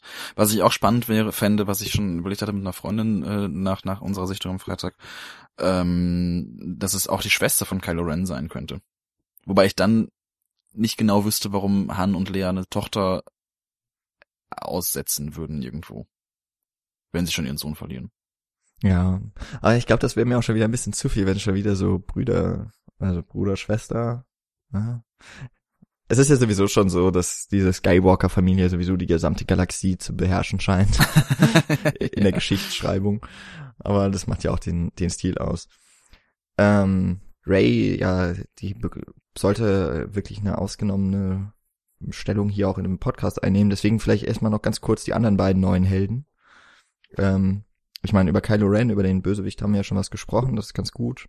Ähm, hoffen wir mal, dass sich das weiter gut entwickelt. Aber ich glaube, ich habe noch mal so einen kurzen Punkt, so Spekulationen, genau. Da kann man dann noch mal kurz drauf zurückgehen. Denn eben mal ganz kurz, Poe Dameron, ähm, Oscar Isaac und Finn, da weiß ich den Namen immer noch nicht so richtig. Boyega oder so, ne? Äh, Ja, John, John Boyega. Die, äh, den ich auch noch nicht kannte, genauso wenig übrigens auch wie Daisy Ridley. Ja. Und was ich Warum? aber sehr cool finde, dass sie wieder unbekannte oder mitunter unbekannte Personen nehmen. Oscar Isaac ist ja doch mittlerweile schon was bekannter. Ähm, Poe Und diesmal haben sie aber haben sie zwei Hauptfiguren, also mit mit mit mit Ray und Finn, wenn man die mal irgendwie als das als das Haupt das zentrale Hm. Duo nehmen möchte, die schauspielen können. Also Ja, nicht so nicht so eine Wurst wie Mark Hamill in Episode 4, der irgendwie völlig naiv ahnungslos durch die Gegend stolpert. Aber genau, Poe Poe ist finde ich ein schöner schöner Han Solo 2.0. Gefällt mir total. ich finde ihn ein bisschen zu großmäulig. aber, Mhm. aber ich finde, also er hat einen ziemlich guten Auftritt, würde ich erstmal sagen. Er ist ja, ähm, er hat ja im Grunde den Auftrag, den Leia in Episode 4 hatte, ne, eine Information irgendwie zu den Rebellen oder zum Widerstand zu bringen. Wird dann aber gefangen genommen und da finde ich jetzt auch wieder ganz stark, er wird halt gebrochen. Und das Ja. wurde Leia ja damals nicht. Also sie hat es ja nur so getan. Und ähm, da wird zum einen eben auch schon mal ge gezeigt, dass Kylo Ren doch ein ziemlicher Badass ist. Und dann später wird es, äh, wird es deutlich, dass der auch so durchaus ähm, ne, ne, ja, psychischen Knacks hat. Und bei Poe Dameron ist er eigentlich nur so ein bisschen seltsam. Er verschwindet dann ja aus dem Film und kommt irgendwann wieder. Warum auch immer er den Planeten verlassen hatte, äh, Jakku, ohne den Druiden zu finden oder es zu versuchen, keine Ahnung. Aber ähm, nee, finde ich auch. Ist ein ganz cooler Charakter, von dem ich mir auch noch mehr erhoffe. Also er ist ja wirklich, wenn man so sagen möchte, eher zweite Reihe.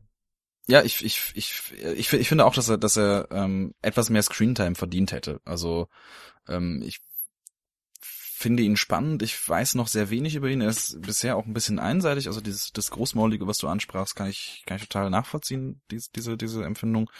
Ähm, aber äh, ich finde ihn erstmal auch ziemlich cool. Und ich mag Oscar Isaac einfach wahnsinnig gerne. Ja, das, das ist sowieso schon mal. Der hat ein, der hat halt einfach so ein Charisma. Der gefällt mir sogar in Filmen, in denen er, die nicht so gut sind, wie Sucker Punch beispielsweise. Gefällt mir auch super Sucker, gut. Sucker Punch ist schon richtig scheiße, der Film. Also, da kann auch Oscar Isaac nicht viel retten. Nee, nee. Ach, ach, anderes Thema. Ähm, ja, genau. Also, ja, eben als cooler Pilot. Ich mag übrigens auch diese Einstellung sehr gerne, in der dann, äh, ich weiß jetzt nicht, wie der Planet heißt, aber bei der, bei Mars, also bei dem weiblichen Yoda-Ersatz, ähm, wenn dann die, die, wenn der Widerstand auch zur Hilfe kommt oder zur Rettung herbeieilt und dann gibt's diese Einstellung, die etwas länger ist, auch in der eigentlich Finn am Boden äh, verfolgt wird, dann aber eben auch immer im Hintergrund der X-Wing von Poe Dameron. Und das finde ich ist eine sehr schöne Kameraführung, ist natürlich viel mit CGI gemacht, aber da wird einfach auch irgendwie klar, okay, dieser Poe, der ist schon echt, das ist schon ein abgefuckter Typ. Also der weiß schon, was er tut. Das ist einfach cool. Ja, auf, auf, auf jeden Fall. Und ja. Ich mag das, das Design der, des neuen X-Wing sehr gerne. Dieses schwarz-orange, äh, ähm, gefällt mir total gut. Also finde ich auch da eine schöne, schöne Weiterentwicklung der, der, mm, der Designs aus den, aus der Originaltrilogie, was ja auch irgendwie auch so ein Ding bei Star Wars ist, dass das irgendwie offenbar es ein, eine Designagentur gibt, die im, in der Galaxie alles produziert seit 50 Jahren und das irgendwie immer mal wieder überarbeitet, die Designs. Ähm, finde ich ziemlich cool, dass es, ähm, also auch die neuen Sternzerstörer eine, eine schicke Weiterentwicklung der alten Sternzerstörer sind und die alten Sternzerstörer im Grunde ja nur eine schicke Weiterentwicklung der der Klon-Truppentransportschiffe äh, und so weiter. Das finde ich finde ich passt auch dieses Mal wieder alles sehr sehr schön organisch in in eben dieses dieses Design. Ja, der X-Wing am Anfang auf dem Planeten, ja, auf Jakku, den er hat, der wirkt halt auch so, als der ist halt Schrott eigentlich. Und das war es ja schon, als Luke irgendwie die X-Wings in äh, der alten Trilogie hatte. Und das finde ich irgendwie auch cool, dass es eben Star Wars ist eben nicht nur diese diese blanke Oberfläche, die es so häufig in Science-Fiction-Filmen gibt, sondern es ist halt auch dreckig. Und das finde ich echt cool. Also man merkt da doch auch jetzt wieder bei Episode 7, das ist halt auch alles so ein bisschen improvisiert. Ähm, beziehungsweise man muss halt mit dem auskommen, was man hat. Und das sind vor allem wieder beim Widerstand. Das finde ich ist eine, ist eine sehr schöne Charakteristik von der Welt auch. Ich überlege, also ich, ich, ich finde, ich, wobei ich, also ich finde auch, was ich aber auch sehr, sehr cool finde, was für mich einer der, einer der positiven Punkte der, der neuen Trilogie war, dass es da aber eben noch Hochglanz ist. Also dass es auch da diese Entwicklung im Universum gibt, dass der Hochglanz der der der Welt sich eben mit dem mit dem mit der mit ihrer zunehmenden ähm, Zerrüttung äh, auch erst ablöst und dass halt man irgendwann eben keine glänzenden neuen Schiffe mehr hat, sondern sich halt aus den aus den alten Teilen von alten Schiffen irgendwie was was zusammenstoppelt, was dann so halbwegs funktioniert.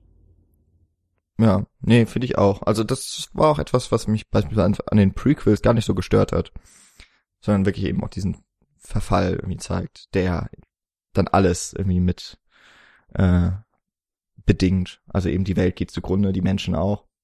Ja. Das ist irgendwie cool. Also hat schon gepasst. So, dann kommen wir jetzt mal zu was äh, auch noch recht Neuem im Universum, nämlich dass es ein, dass es einen schwarz, schwarzen Stormtrooper gibt. Mindestens einen. Dass es überhaupt einen Stormtrooper gibt. Also äh, einen Stormtrooper ohne Helm. Richtig. Also seit den Prequels. Ja, ja, wobei da sind es ja noch Klone. Richtig, ja. Ja, wir erfahren jetzt, dass die Stormtrooper rekrutiert werden, zwangsrekrutiert als Kinder und dann konditioniert zu ja, Tötungsmaschinen, zu Soldaten im Dienste des Imperiums oder hier halt im Dienste der First Order. Ähm, und auch da bricht ja Episode 7 nun direkt zu Beginn mit einer dieser Konventionen, die bei Star Wars eigentlich gesetzt sind, nämlich, dass es kein Blut gibt. Das einzige Mal, dass man ähm, Blut sieht, wenn es, also wenn man jetzt mal irgendwie von, von Kratzern oder von so kleinen Wunden absieht, ist ja der Moment, in dem, in dem äh, in Episode 4 Obi-Wan Kenobi in der Mos Eisley Cantina ähm, einem Bargast den Arm abschneidet mit seinem Lichtschwert, da gibt, sieht man Blut. Aber sonst ist es eigentlich ja dieses, dieses Sturmtruppensterben immer sehr anonym und sehr ähm, ja, mechanisch vonstatten gegangen. Und hier beginnt der Film im Grunde mit, einem, mit einer sterbenden Sturmtruppe, die einen, eine Blut Spur oder einen, ja, einen Blutfleck auf der Rüstung äh, des Kompagnon hinterlässt. Und es ist ein tolles Bild und ich finde das sehr, sehr schön, dass da auch irgendwie diese erwachsene Richtung, die Star Wars mit Episode 7 stärker einschlägt, sofort, sofort gesetzt wird zu Beginn des Films. Ja, ich finde auch schon vorher, wenn man die Stormtroopers auf dem Planeten fliegen sieht, in diesen Frachtern oder man dieses flackernde Licht, hat man sich ja auch sehr bedient aus so, ähm, vor allem Weltkriegsfilmen, also also Kriegsfilm, vor allem denke ich noch zum Zweiten Weltkrieg auch vor allem. Ich weiß nicht, irgendwie haben, hat mich da vieles dran erinnert. Ja, bis, bis hin zur Atominszenierung der, ja. der Superwaffe zum, zum Ende hin, wenn also die, die, die, die, das Baumwehen ganz klar sich an den bekannten Bildern von Atomwaffen ähm, orientiert. Genau, aber auf jeden Fall, dieser Moment ist dann ja auch der Moment, wo das Menschliche in die Sturmtruppen eindringt. Also in dem Moment finde ich, finde ich passt total gut. In dem Moment, wo die Sturmtruppen anfangen können zu bluten ähm, und damit irgendwas Menschliches zurückbekommen, in dem Moment erkennt die Sturmtruppe, die eben da, dabei ist, daneben sitzt, äh, Finn, äh, wie er sich später nennen wird, erkennt das, das eigene Tun und äh, entwickelt ein, ein, ein, eine eigene Reflexionsverm ein eigenes Reflexionsvermögen, eine eigene Urteilskraft und ähm, äh, entscheidet sich selbstständig und äh, für für seine für seine Freiheit aus diesem äh, konditionierten äh, Korsett der der der der seelenlosen Soldaten auszubrechen. Genau und behält dabei irgendwie immer noch so eine gewisse Trotteligkeit, die ihn an den ganzen Film über oder so eine eine Unbedarftheit, die den ganzen Film über irgendwie auch sehr liebenswert macht. Ähm, vor allem aber auch hat er er hat einen ganz simplen Wunsch. Also der will ja einfach nur weg. Und das ist irgendwie ein sehr guter Plot-Device für einen Charakter, der irgendwie in ein Abenteuer reingerät und das steht komplett konträr zu dem, was er eigentlich will. Das funktioniert ganz gut. Dadurch werden echt gute Konfliktsituationen geschaffen, dann vor allem eben zwischen Finn und ähm, Ray, was noch ein bisschen besser sogar funktioniert, würde ich sagen, als das noch in Episode 4 der, Teil, äh, der Fall war, wo Han Solo eigentlich nur Geld brauchte und ähm, deswegen so ja sich in das Abenteuer mit reinstürzen lässt. Und irgendwie funktioniert das zwischen Finn und Ray dann sogar noch was besser, weil Ray irgendwie auch dann nochmal deutlich abweisender ist zu ihren eigentlichen Aufgaben oder dem, was was sie machen muss, einfach, ähm, weil sie gerade die Person ist, die am, am richtigen Moment, äh, die im richtigen Moment am richtigen Ort war, ähm, um eben der Galaxis einen Bären, äh, einen, einen, einen großen Dienst zu er erweisen. Und ähm, ja, ich finde dann eben auch gerade, dass Finn deswegen immer gut funktioniert, weil er gute Kompagnons hat. Also mit Poe funktioniert er irgendwie sehr gut, weil weil sie sich in ihrem weil die sich so gegenseitig aufpushen. Also ich finde ihre Flucht sehr schön gemacht ähm, aus dem äh, Sternzerstörer raus. Total gut. Also auch da ähm, hat es irgendwie so eine gewisse Art von Humor dran, die in Ordnung geht. ähm, obwohl es ja eine ziemlich, äh, also auch da werden ja wieder ganz viele Storm, äh, Stormtroopers auch im Grunde abgeschlachtet.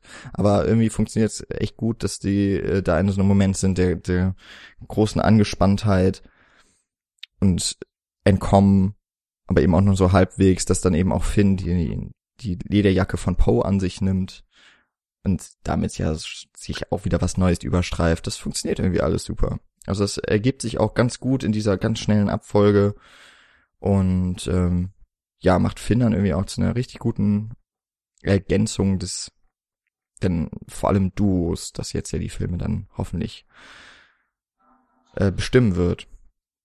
Mit Ray dann zusammen.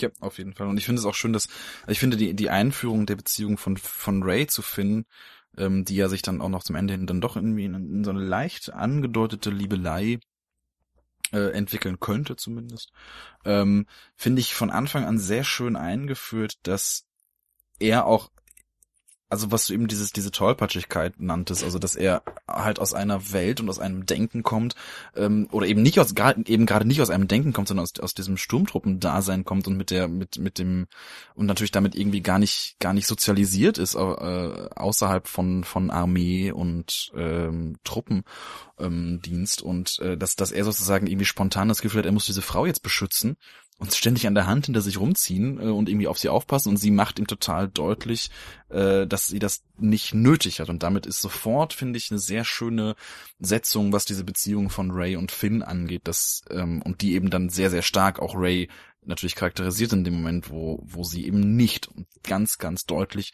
nicht auf den männlichen Helden angewiesen ist. Richtig, das ist ja gleich der erste Moment. Sie wird ja angegriffen von den Schmugglern oder was auch immer das dann ist, von den Handlangern des ähm, Quartiermeisters. Und er will ja eigentlich auch da schon helfen. Kein anderer übrigens will ja irgendwie eingreifen. Finde ich, charakterisiert die Welt dann wieder ganz gut. Ja. Ähm, kann natürlich auch sein, dass die wissen, dass Raider schon alleine mit fertig wird, aber ich denke mal eher, die interessieren sich dafür nicht. Ähm, ja, und das, das war auch ein toller, erster, richtiger Moment ja von Ray. Also sie ist ja vorher auch schon irgendwie zu sehen und sie ist irgendwie tough und so, träumt von irgendwie auch einer anderen Welt, aber hat ja vor allem auch noch einen Grund, auf Jakku zu bleiben. Ähm, und eben ihre Backstory, ähm, Wound heißt es, glaube ich, ne? So, die, die Familie, die sie verlassen hat und auf die sie nun wartet, weil sie wahrscheinlich irgendwann mal ein Versprechen irgendwie abgegeben hat. Und ja, dementsprechend auch so hin und her gerissen. Aber auf der anderen Seite musste sie eben dann auch so stark werden, dadurch, dass sie alleine ist. Und so ganz, ja, und für sich selber sorgen. Und das kann sie eben auch. Und dann passiert eben das, was im Grunde auch mit Luke passiert. Sie wird so in ein Abenteuer ähm, gestürzt, wobei sie sogar noch viel aktiver ist eigentlich als Luke. Weil sie rettet ja BB-8 und bei Luke ist er eher so, R2D2 haut halt ab und er muss hinterher.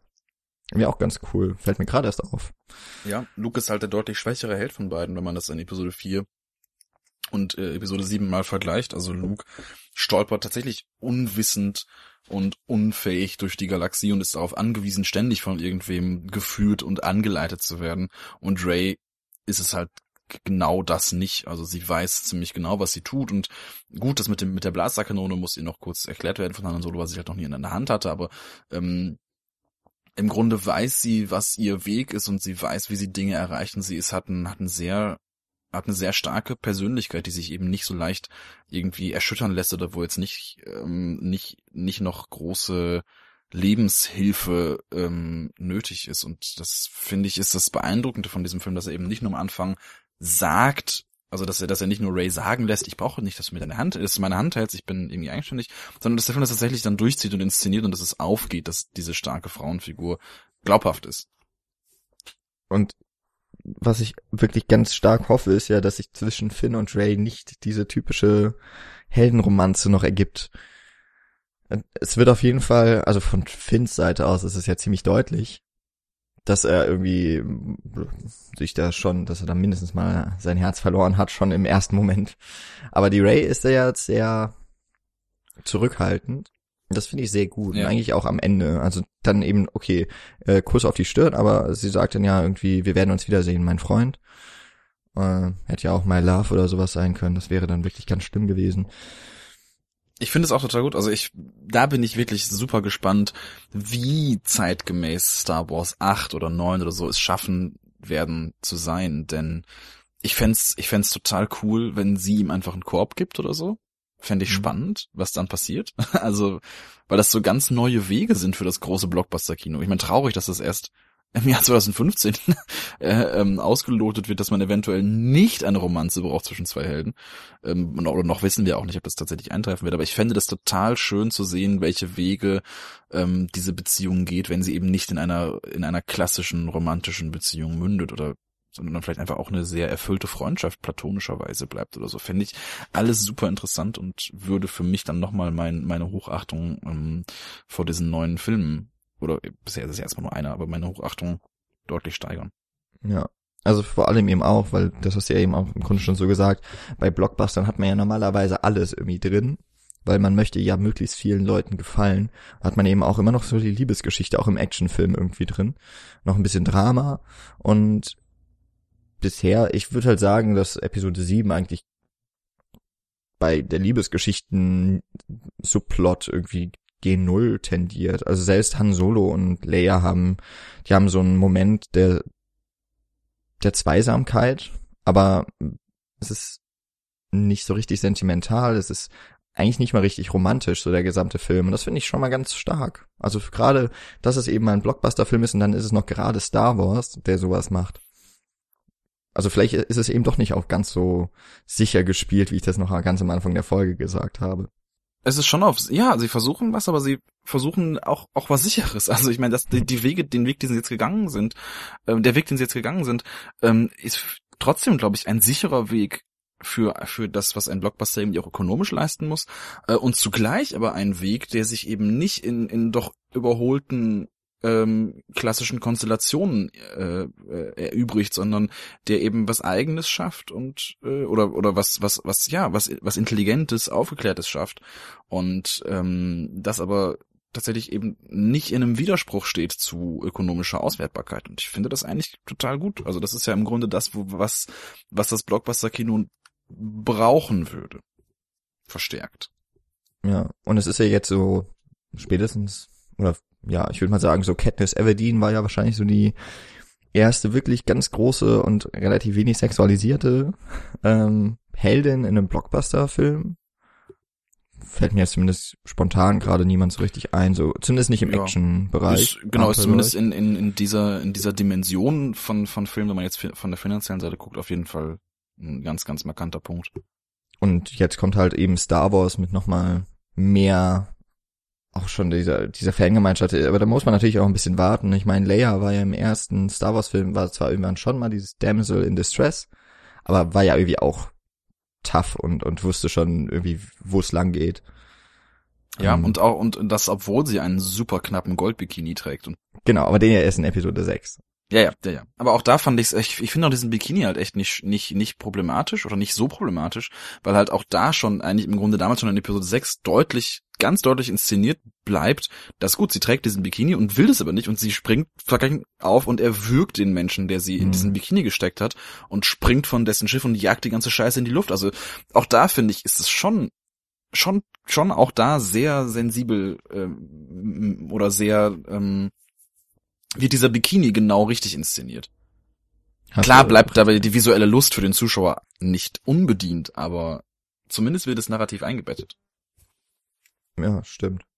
Aber da muss ich halt echt sagen, da war ich auch äh, sehr positiv überrascht. Es ist eigentlich grausam, dass man das so sagen muss, aber Ray wird halt nie sexualisiert. Ja. Das finde ich echt gut. Also ihr gesamtes Charakterdesign, äh, auch mit dem Kostüm, äh, das gefällt mir auch total gut. Ja, es hat, hat im Grunde schon fast was Androgynes. Also, ja. ähm, wo ich das auch sehr schön finde, dass ihre erste, also ihre erste ein, die erste Einstellung von Ray, da trägt sie eine Maske, wo tatsächlich das Geschlecht dieser Figur einfach nicht ähm, nicht nicht daraus hervorgeht, also wo sie tatsächlich einfach erstmal eine Figur ist, ohne geschlechtliche Zuweisung in dem ersten Moment, in dem wir sie sehen. Und dann auch in so einem, äh, sprach ich mit einer Kommilitonin drüber schon über diese Szene, was, wo das, wo diese ganze Figureneinführung wirklich erste Sahne, wie führe ich eine Figur im, im Blockbuster-Kino so ein, dass nach drei Einstellungen alles klar ist. Und das finde ich total gut, weil dann, dann, dann steigt sie aus diesem, also sie befindet sich in diesem in diesem gestrandeten Sternenzerstörer und seilt sich dann durch diese durch dieses riesige Hangar und da ist alles alles schon drin, so ein Trebezustand, gleichzeitig wie eine ätherische Eleganz, ohne dass da aber schon das, dass darüber oder dass das über eine geschlechtliche Zuweisung erreicht wird. Sie bleibt erstmal sehr androgyn. Sie ist auf jeden Fall eine selbstständige Figur, die sich da in diesem Schrott zurechtfindet und daraus ihren Lebensunterhalt bestreitet. Sie äh, ist ist sehr sehr sehr körperlich, sehr fähig und so weiter und das ist alles schon in diesen ersten fünf sechs Einstellungen enthalten, die die für mich eine ganz ganz erstklassige lehrbuchhafte Figureneinführung sein, sein könnten. Also das Perfekte, finde ich, ist da ja immer noch, äh, wie Indiana Jones das erste Mal in Jäger des verlorenen Schatzes auftritt. Ich glaube, das Äh, viel markanter kann man das gar nicht machen, aber stimmt, die machen das auch relativ zügig. Wie generell, ja. Also ich meine, alle von den Charakteren werden ja echt zügig irgendwie und auch teilweise sehr überraschend. Also ich finde auch Finn, wie er eingeführt wird, das ist irgendwie überraschend und gleichzeitig ähm, funktioniert sehr schnell und gut. Also die erste Interaktion ja von Finn mit Poe Dameron ist ja, äh, ich brauche hier jemanden, der mich wegbringt. Versucht das so vorher noch so zu verschleiern, ne? Sagt ja, ja ist das richtige, the right thing to do. uh, you need a pilot, ja. ja. Also auch da wird er irgendwie, also auch noch, da noch vielleicht das Gute so generell zu dem Drehbuch, dass die Dialoge häufig wirklich auch verwendet werden, um was über die Charaktere auszusagen. Und dann haben sie aber gleichzeitig eben auch noch die Schauspieler, die in der Lage sind, diese Dialoge so auch rüberzubringen. Und es ist wahnsinnig lustig. Es ist ein wirklich einfach lustiges Drehbuch. Tolle, tolle Sätze. So, how, how we do this? You talk first, I talk first. Äh, wunder, wunderbarer Einstiegsmoment auch für, für, für, für, für Paul Dameron oder ja nicht ganz sein Einstiegsmoment, aber wo sehr, sehr früh auch da klar wird, um was für eine Figur es sich handelt. Ein wirklich furchtloser, ähm, äh, Pilot, wo wir ja eben auch schon drüber sprachen. Fand, also es gibt sehr, sehr viele One-Liner, die, oder sehr, sehr viele, nicht mal One-Liner, nicht mal so billige Avengers-like One-Liner oder Marvel One-Liner, äh, sondern tatsächlich einfach Humor, guter Witz im Text. Finde ich super. Da sind wir jetzt im Grunde bei Humor. ähm, Finde ich sehr gut. Oh ja, Nein, stimmt. Du bist ja ähm, perfekt in Überleitungen. das, das darfst du jetzt auf dem Film gerne so weitergeben, dass ich das gesagt habe. Ja, ich, ich, ich werde das, ich werde das ausschneiden und mir an die Wand, nee, nicht an die Wand hängen. Ich werde ähm, diesen, dieses, diese, werde daraus ein, mein Klingel, mein Handy klingelt. So ein, ein 10 Stunden YouTube-Video. ja, das werde ich Phil dann immer und immer ähm, vorspielen. Genau, ich finde auch, also der Film ist wirklich richtig witzig. Ich weiß, ich, BB-8 beispielsweise hätte so, hätte so in oh. die Hose gehen können, aber funktioniert ja noch besser als R2D2 und C3PO zusammen in Episode 4, wo, die sich ja immer äh, von der einen Seite ja, weil man R2D2 nicht versteht, ähm, so eine einseitige so ein einseitiges Kabbeln irgendwie zwischen den beiden.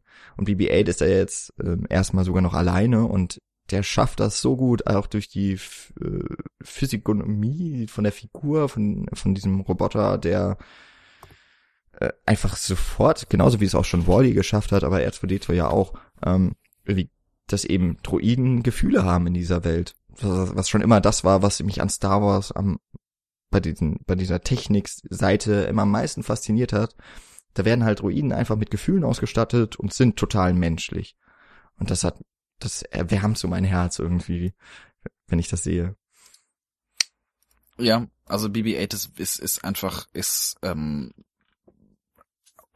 wirklich kann man sich nur zutiefst verneigen vor dem Menschen, der diese Figur erfunden hat. Und ich weiß gar nicht, welche Kategorie das wäre, aber BB-8 hätte einfach persönlich einen Oscar verdient. Also wahrscheinlich schwierig einer, einem einer Requisite einen Darsteller-Oscar zu geben. Ähm, ich weiß jetzt, ich weiß halt echt nicht, in, in, welche Kategorie das für die Oscars fallen würde, wenn ich, wenn ich jetzt sagen würde, diese Figur hätte einen Oscar verdient. Also Set-Design oder ist es Kostümdesign? Ist es Mask? Ich weiß nicht, wer das gemacht hat, aber es ist, ähm, also, oder es gibt ja keinen, keinen, keinen Oscar für für die Ausstattung so richtig. Also ja, heißt glaube ich ja Production wo dann Design. Nicht, wo dann halt immer dann dann ja auch dass dass dass ich das dass da vor allem immer das Set Set Design mit dran hängt. Ja, ja, aber auf, auf jeden Fall hätte, hätte BB-8 viele Oscars verdient. Das ist eine ganz, ganz, ganz wunderbare Figur. Und führte tatsächlich zum, zum, zu, zu, zu dem größten Szenenapplaus bei beiden Vorstellungen, den ich war. Ähm, in dem Moment, in dem BB-8 versucht, einen Daumen hoch auf seine Weise umzusetzen, mit einem kleinen Mini-Flammenwerfer. Ja. Ähm, das ist, das ist auch so ein, so ein Paradebeispiel, wie time ich Humor in einem Film. Also das ist so ein exzellentes Timing, diese ganze Sequenz, in der sie versuchen, den Millennium Falcon zu reparieren und ähm, irgendwie sich so eine seltsame Dreieckskommunikation zwischen Finn, BB-8 und BB-8 äh, und, und Ray ergibt. Ganz, eine ganz, ganz fantastische Szene. Genau, würde ich auch sagen, das ist so die Szene, ähm, sind sie da schon weggeflogen? Ich überlege gerade, ja, ne? Also da ja, sie Genau, da sind sie gerade in der Luft und versuchen halt das zu reparieren, dann werden sie plötzlich vom, vom Traktorstrahl von Han Solos ja. gekapertem First Order Schiff gepackt. Weil das ist ja gerade nachdem ihnen die Flucht von Jakku gelingt und auch da irgendwie, wenn Finn und Ray jubelnd aus sie aus dem Piloten äh, aus dem aus dem Cockpit kommt, eher von von dem Geschütz und sie reden beide, wie das gerade so war und er sagt so it was pretty good und sie sagt it was perfect. Das finde ich so super, also wie die da gleichzeitig die Situation noch mal so ja. reüssieren und äh, aber beide auf ihre Art und äh, was auch irgendwie wieder so die Charaktere total definiert und dann kommt diese Szene mit dem mit der Reparatur, wo eben auch Ray, die total aktive ist, wo sie wo es äh, ja finde ich mal schafft, das richtige Klebeband zu reichen, ja, finde ich super. Wo dann äh, dann noch BB-8 dazu kommt. Äh, also wirklich super geschrieben, muss ich auch sagen. Also eigentlich ja, auch wenn das Drehbuch ziemlich flach ist von der Geschichte so an sich, von diesen Momenten, ist es wirklich ganz toll und detailliert. Da hat sich jemand richtig äh, Gedanken gemacht, wie man das aufbauen kann. Ja, auf jeden Fall. Das ist ähm, schaff, schafft alles, was auch die Prequels dann ja verkackt haben, schafft dieses Drehbuch. Ähm, eine gewisse Komplexität, die diese Welt braucht, um glaubhaft zu sein, nicht so überkomplex politisch wie Episode 1, ähm, eine gewisse ähm, Figurenfokussierung, aber nicht, die nicht in so einen seltsamen Kitschmons ausartet wie in Episode 2 ähm, und irgendwie ähm, ja, ich, ich, ich finde es, ich finde es ist tatsächlich, wie ich, wie ich eben auch schon, schon sagte, dieses, die Stellung, die dieser Film erfüllt, erfüllt er ja auch vor allem durch das grandiose Drehbuch, dass er eben dieses, dieses Scharnier bildet von ähm, Episode oder von altem Star Wars Universum zu dem, was jetzt kommt. Aber dann muss ich jetzt doch mal eine Frage noch stellen zum Humor. Und zwar gibt es ja. äh, zumindest einmal die Szene so richtig, in der Kylo Ren ausrastet, ähm, nachdem er merkt, dass Ray entkommen ist aus dem Foltergefängnis. Und ähm, ja. er ruft dann ja die Wachen und die kommen und merken, okay, der zerlegt ja gerade die Einrichtung. Wir gehen mal lieber. Wo ich mich frage, ja. also es, es, ist halt eigentlich ein lustiger Moment. Ich finde den aber nicht gut getimed, weil mir das so ein bisschen die Bedrohlichkeit von Kylo Ren nimmt. Fand ich gar nicht. Ich fand, das hat es eher gesteigert, weil halt oder was heißt die Bedrohlichkeit ist, also auf jeden Fall war das für mich eine Sequenz, die unterstrichen hat, wie psychopathisch Kylo Ren ist, weil wenn alle schon wissen, okay, ich, ich sehe Funken fliegen und ich höre seine, höre ihn irgendwie, dann habe ich eigentlich nur noch sinnvollerweise die Chance, ganz schnell ganz weit wegzukommen. Finde ich, ver verbindet irgendwie beides sehr gut, dass es natürlich eine sehr witzige Sequenz ist oder eine sehr witzige, eine sehr witzige Einstellung ist. Ähm, und zugleich aber trotzdem auch da für mich zumindest nochmal zur, zur Charakterisierung von Kylo Ren beiträgt.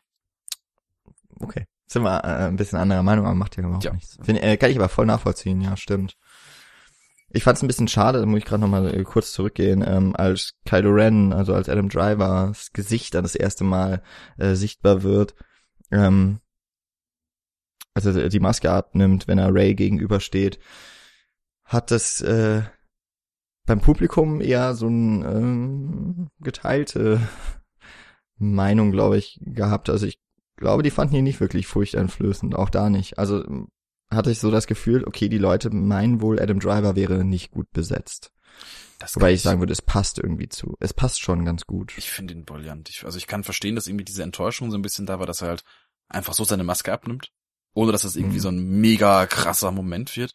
Fand ich aber, ähm, fand ich total, ähm, äh, total in Ordnung. So, ähm, wir müssen, glaube ich, ein bisschen anziehen, sonst wird das hier eine ewig lange Folge. ja. Aber ich würde ganz auf jeden Fall noch über die Action mal sprechen. Wir haben ja vorhin schon mal ähm, angedeutet, es gibt gar nicht viel Lichtschwertkampf. Und der oder das, was es dann gibt, ist auch nicht so durchchoreografiert und hochästhetisiert, wie das in den Episoden 1 bis 3 vor allem war. Ich find's aber irgendwie trotzdem, also da war's, hast ja im Grunde auch schon so angedeutet, das war jetzt nicht schlimm oder ähm, war jetzt, ist jetzt kein Weh Wehmutstropfen auf dem, in dem gesamten Film.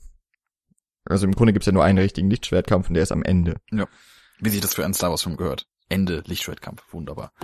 Ähm. Genau. Und Lichtschwerter sind eben nicht mehr so omnipräsent, wobei ich es ganz ähm, interessant finde dann auch eben wieder, also das Lichtschwert wurde ja in Episode 4 bis 6 oder gerade in Episode 4 als, als eine ganz äh, herausgenommene Waffe irgendwie ähm, präsentiert. Ist was Besonderes. Auch wenn Han Solo irgendwie meint, es, ein Blaster ist schon ein bisschen hilfreicher. ähm, aber es war eben so was Sakrales irgendwie, hat ja auch zum Jedi-Glauben gehört. Und in Episode 1 bis 3 war es dann, ja quasi hatte gefühlt jeder zweite Person im Universum ein Lichtschwert und hat damit rumgewirbelt und so weiter. Selbst eben Yoda und der Imperator mussten ja mit Lichtschwertern ausgestattet werden. Und das hat man jetzt wieder total zurückgefahren.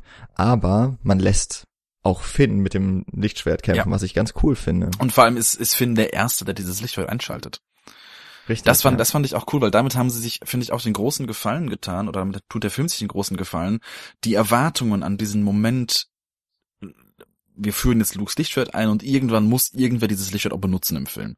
Und die Erwartungen an diesen Moment, die man ja auch bei uns dann auch ein bisschen gespürt hat, dass in dem Moment, wo er, wo Finn einfach das Lichtschwert einfach anmacht und damit halt so ein bisschen vor sich hin kämpft, auch so ein paar Leute, glaube ich, echt ein bisschen enttäuscht waren. Ich glaube aber im Grunde ist das die bessere Lösung, als irgendwie zu versuchen, diesen magischen Moment, dieses Sakrale des Lichtschwerts äh, 30 Jahre später in einem Film wieder aufzugreifen. Da ist, das ist so ein Moment, der sich nicht adäquat inszenieren lässt. Und wenn du ihn einfach ganz umgehst, indem du es einfach beiläufig tust, finde ich das total gut und fand, finde, passt auch in diese Welt, in der ja die, die, diese Jedi-Religion, das Glauben oder der Glauben oder das Wissen um die Macht äh, und so weiter oft mal in Vergessenheit geraten sind. Also die, die Jungs, also Finn und, und Ray, ähm, äh, kennen das gar nicht mehr, wissen es nicht und müssen sich erst bei Han Solo sozusagen vergewissern, dass es wirklich alles stimmt, wie man ja auch im Trailer dann ähm, gesehen hat. It was all true oder it's all true. Ähm, wo ich die kleine Kritik hätte, dass das in sich nicht so ganz glaubhaft ist, dass innerhalb von 30 Jahren einfach alle alles vergessen was mit Jedis zu tun hat, aber ähm, da, da passt es für mich, dass das Lichtschwert halt nicht, nicht so die herausgehobene Stellung mehr hat. Ja, zur Verteidigung, dass vielleicht die Leute vergessen könnten, was Jedis sind. Das Universum ist halt groß. ja. Und Jakku wirkt ja jetzt auch nicht gerade wie äh, der Platz, an dem andauernd Händler sich austauschen würden oder große Geschichten erzählt werden. Da haben die Leute ja genug zu tun, um zu überleben. Aber das stimmt schon, ja. Also dass, dass gerade selbst die Sturmtruppen nicht genau also, mehr wissen, was waren eigentlich Sith, was war das Empire. Und dass irgendwie, dass irgendwie, äh, dass gerade Finn irgendwie auch nur von Han Solo erklärt bekommt, ja, ja, die Macht gibt's wirklich, wenn er halt mit Kylo Ren zusammen auf dem Schiff gearbeitet hat, so ungefähr. Also das, ja, aber mein Gott, das ist okay. Ähm, ja. Erbsenzählerei. Ja genau. Schon. Und ich finde halt, was ich, wie gesagt, was ich eben schon sagte, wo, wo wir jetzt eigentlich gerade herkamen vom Lichtschwertkampf, ähm, finde es passt für die Figuren. Es sind zwei unfertige Jedis oder zwei unfertige ähm, ähm, Kämpfer, äh, die eben noch nicht mit dem Lichtschwert so ausgebildet sind, wie das in Episode 3 äh, irgendwie Obi-Wan und Anakin waren oder wie das Darth Maul und äh, Qui-Gon Jinn waren, was für mich immer noch einer der großartigsten ähm, Lichtschwertkämpfe der, der ganzen Star Wars-Filme überhaupt ist. Ähm, und hier sind es halt zwei, die einfach kämpfen, die sehr sehr körperlich kämpfen und die sehr noch noch sehr grobschlächtig kämpfen und ich finde das funktioniert total gut und macht damit für mich diesen Kampf schon wieder auf, auf seine ganz eigene Art sehr sehr reizvoll. Ja, also ich würde auch sagen, also es, zum einen die eine äh, Person hat noch nie mit einem Lichtschwert gekämpft und die andere ist ja verletzt. Äh, dementsprechend irgendwie ist, ist auch so eine Situation einfach geschaffen, in der die beiden nicht äh, wild rumspringen können. Und ich finde auch, es hätte nicht wirklich gut gepasst. Also dieses Rumgehopse aus der aus den Prequels finde ich halt, äh, es sieht erstmal gut aus, aber eigentlich ist es auch, müsste es auch nicht sein. Also da, da wird eben versucht, so diesen Lichtschwertkampf noch viel mehr abzugewinnen als das, was, worum es eigentlich ging. Also das ist ja das blaue gegen das rote oder das grüne gegen das rote Lichtschwert ist irgendwie gleich klar auch, dass es eben der Kampf gut gegen böse und der wird eben in letzter Instanz dann eben doch im Zweikampf ausgetragen. Das finde ich ist irgendwie so das Besondere an dem, an den Lichtschwertern. Und äh, da fand ich es jetzt auch noch schön in Episode 7, dass es halt mal draußen stattfindet. In einer Welt und nicht vom Greenscreen, äh, dann in so einem äh, Lava, auf einem Lavaplaneten. Also da äh, meistens das hatte mir ein Freund, nämlich äh, mit dem ich im Kino war, hatte mich darauf aufmerksam gemacht, dass, dass normalerweise die Lichtschwertkämpfe immer in Raumstationen, in Raumschiffen oder ähm, eben so auf Planetenbasen irgendwie sind und nie in der Natur. Ja, ich fand das auch sehr, sehr cool. Das war jetzt, glaube ich, das erste Mal, dass wirklich was im Wald stand. Und es eine große Interaktion mit der Umgebung gibt. Also Bäume werden gefällt und irgendwie wird sich durch die, durch diese, durch diesen Wald, auch durch den Wald gekämpft und das ist es, es wird eingesetzt, dass sie in, in der Natur sind und nicht in der Raumstation. Das hat mir sehr gefallen, tatsächlich. Insofern auch nochmal irgendwie ein ganz guter Pluspunkt und ich bin mal gespannt. Also und was für ein magischer Moment, da fällt mir gerade erst ein, wo ich wo ich meine Aussage von eben ein bisschen zurückziehen muss, dass dieser sakrale Moment des ersten Lichtschwert Nutzens äh, nicht da ist. Der, der Moment, in dem sie beide versuchen, das, das Lichtschwert von, ja. von Luke Anakin zu sich kommen zu lassen und man, man folgt mit der Kamera an Kylo Ren vorbei dem Schwert, bis es dann in, in Rays Hand landet und dann entschleunigt die ganze Sequenz für einen Augenblick und es kommt auf dem auf der Tonspur das alte Machtthema oder das das alte ja das alte Macht slash Jedi Thema aus den aus der Originaltrilogie von John Williams und es ist so ein geiler Moment das mit ich glaube es ist ganz leise mit einer Violine oder einer Harfe oder so also ganz zart und dann baut es sich auf und dann fangen sie an zu kämpfen. Das ist da da schafft dann dieser Moment weil es eben vorher schon so ein bisschen zurückgenommen wurde dieser Anspruch an den Moment schafft es da für mich umso stärker ähm, ganz ganz bewegend zu sein Finde ich auch. Ich finde auch den ersten Moment, in dem das Lichtschwert auftaucht, das hat äh, in diesem, in diesem Kellergewölbe, dann noch in der Truhe, hat es irgendwie auch irgendwie was, ja. wirklich, da hat es ja was von so einem richtigen Abenteuerfilm. Das hätte auch ein Schatz sein können, den Indiana Jones oder so findet. Ja. Ähm, und dann gibt's ja diese kurze Traumsequenz, die finde ich übrigens auch sehr gut. Ähm, also hat mir sehr gut gefallen, irgendwie in, in ganz knapper Zeit wird da wenn da Ängste und Wünsche von Ray ganz gut auf den Punkt gebracht und ähm, unweigerlich denkt man eben, okay, das wird, muss ja eigentlich Lukes Tochter sein. Ja, das, das wird da, fand ich auch gerade in der Reaktion von Mars sehr deutlich. Genau. Und äh, also es hat auf jeden Fall immer noch diese ganz exponierte Stellung. Oder es hat sie wieder, muss man ja so sagen. Also dadurch ja es ist ja auch ein ganz besonderes Lichtschwert. Alle wollen es haben. Hat ein bisschen, da hat es jetzt schon wieder ein bisschen was von dem Elderstab in äh, Harry Potter 7 irgendwie. Das ist dieser eine Zauberstab, der ist halt ganz mächtig und ja klar, äh, Kylo Ren möchte natürlich auch das äh, Lichtschwert haben, weil es das von seinem Großvater ist. Ähm, deswegen ist es irgendwie auch sehr cool und ich denke mal, dass das äh, auch noch weitergeführt wird. Ich könnte mir auch gut vorstellen, dass die Ray noch ein bisschen daran rumwerkeln wird und sich oder sich ein eigenes Laser äh, Lichtschwert schafft. Das wäre natürlich auch nochmal eine schöne Parallele. Ja, das fände das fänd ich spannend. Jetzt, wo wir das Lichtschwert der bösen Seite kennengelernt haben, das neue, wo ich ja auch da, äh, habe ich, weiß nicht, hier, hier eben erwähnt, aber ich gestern bei Phil erwähnt habe, ich bin echt dreimal bei diesem Film zu reden, man, man verschwimmt langsam, was habe ich schon gesagt, was noch nicht. Ähm, aber ich finde es da auch sehr schön, dass eben dieses Unfertige auch im Lichtschwert sich spiegelt. Also das Lichtschwert von Kylo Ren hat halt keine glatten Kanten, wie man das kennt. Es ist nicht so eine edle, geschliffene Waffe, sondern es ist irgendwie, es funkt an den Seiten so ein bisschen, es franzt irgendwie und es ist äh, auch da noch sehr brachial und sehr grob und das gefällt mir auch da in dem, in dem Design dieses neuen Schwerts unglaublich gut. Und äh, wenn ich das richtig mitbekommen habe, kommt ja Kylo Ren irgendwie auch aus so einem Ritterorden. Ja, das ja wird auch nur einmal erwähnt, die Knights of Ren. Ja, genau. Also es scheint mehr zu geben. Das finde ich dann nämlich irgendwie auch nochmal ganz schön, dass, äh, also dadurch, dass äh, das ja wirklich aussieht wie in, in Breitschwert oder so eigentlich. Also dass es jetzt nochmal so eine mittelalterliche und auch eher westliche mittelalterliche Verknüpfung hat. Ja, es ist fast so ein Zweihänder. Ja. Also ja. natürlich jetzt bei Lichtschwert Quatsch, weil es nichts wiegt, aber ähm, finde ich, ja, sehr interessant. Ja. Und das ist nämlich auch so etwas, was mir noch aufgefallen ist. Das wollte ich eigentlich auch noch ähm, aber werden wir jetzt nur mal kurz ansprechen, ähm, dass ja eigentlich Star Wars immer sehr stark geprägt war von ostasiatischen Einflüssen, also eben vor allem auch äh, mhm. filmische Einflüsse. Ähm, man denke beispielsweise an die, ja, einfach die Kämpfe der, der Lichtschwerter, die an die Samurai-Kämpfe aus Kurosawa-Filmen erinnern. Ähm, Oder auch an den Namen Jedi. Genau. Ähm, und dass das jetzt, finde ich, schon eher westlicher gemacht wurde. Ich weiß nicht, ob also ich habe jetzt nicht mehr so viel Gefühl dafür gehabt, dass es jetzt noch so eine, eine ostasiatische Verknüpfung gibt bei dem neuen Film. Vielleicht ist mir nicht so ja. sehr aufgefallen. Ich, ich glaube, weil diese Verknüpfung halt vor allem über diesen Jedi-Orden ähm, reinkam in den anderen Filmen. Also dieses, diese Gemeinschaft von von Kriegern, die auf auf einer ja fast mystischen äh, auf eine fast mystische Art ähm, eine eine Verbindung haben und einen Kodex haben und so weiter. Das ist und, und eben diese diese Kampf und Kampfkunstgeschichte und so weiter. Was ja alles eher Sachen sind, die schon stark mit diesem Jedi Kult ähm, verbunden sind und die unter dieser Religion verbunden sind.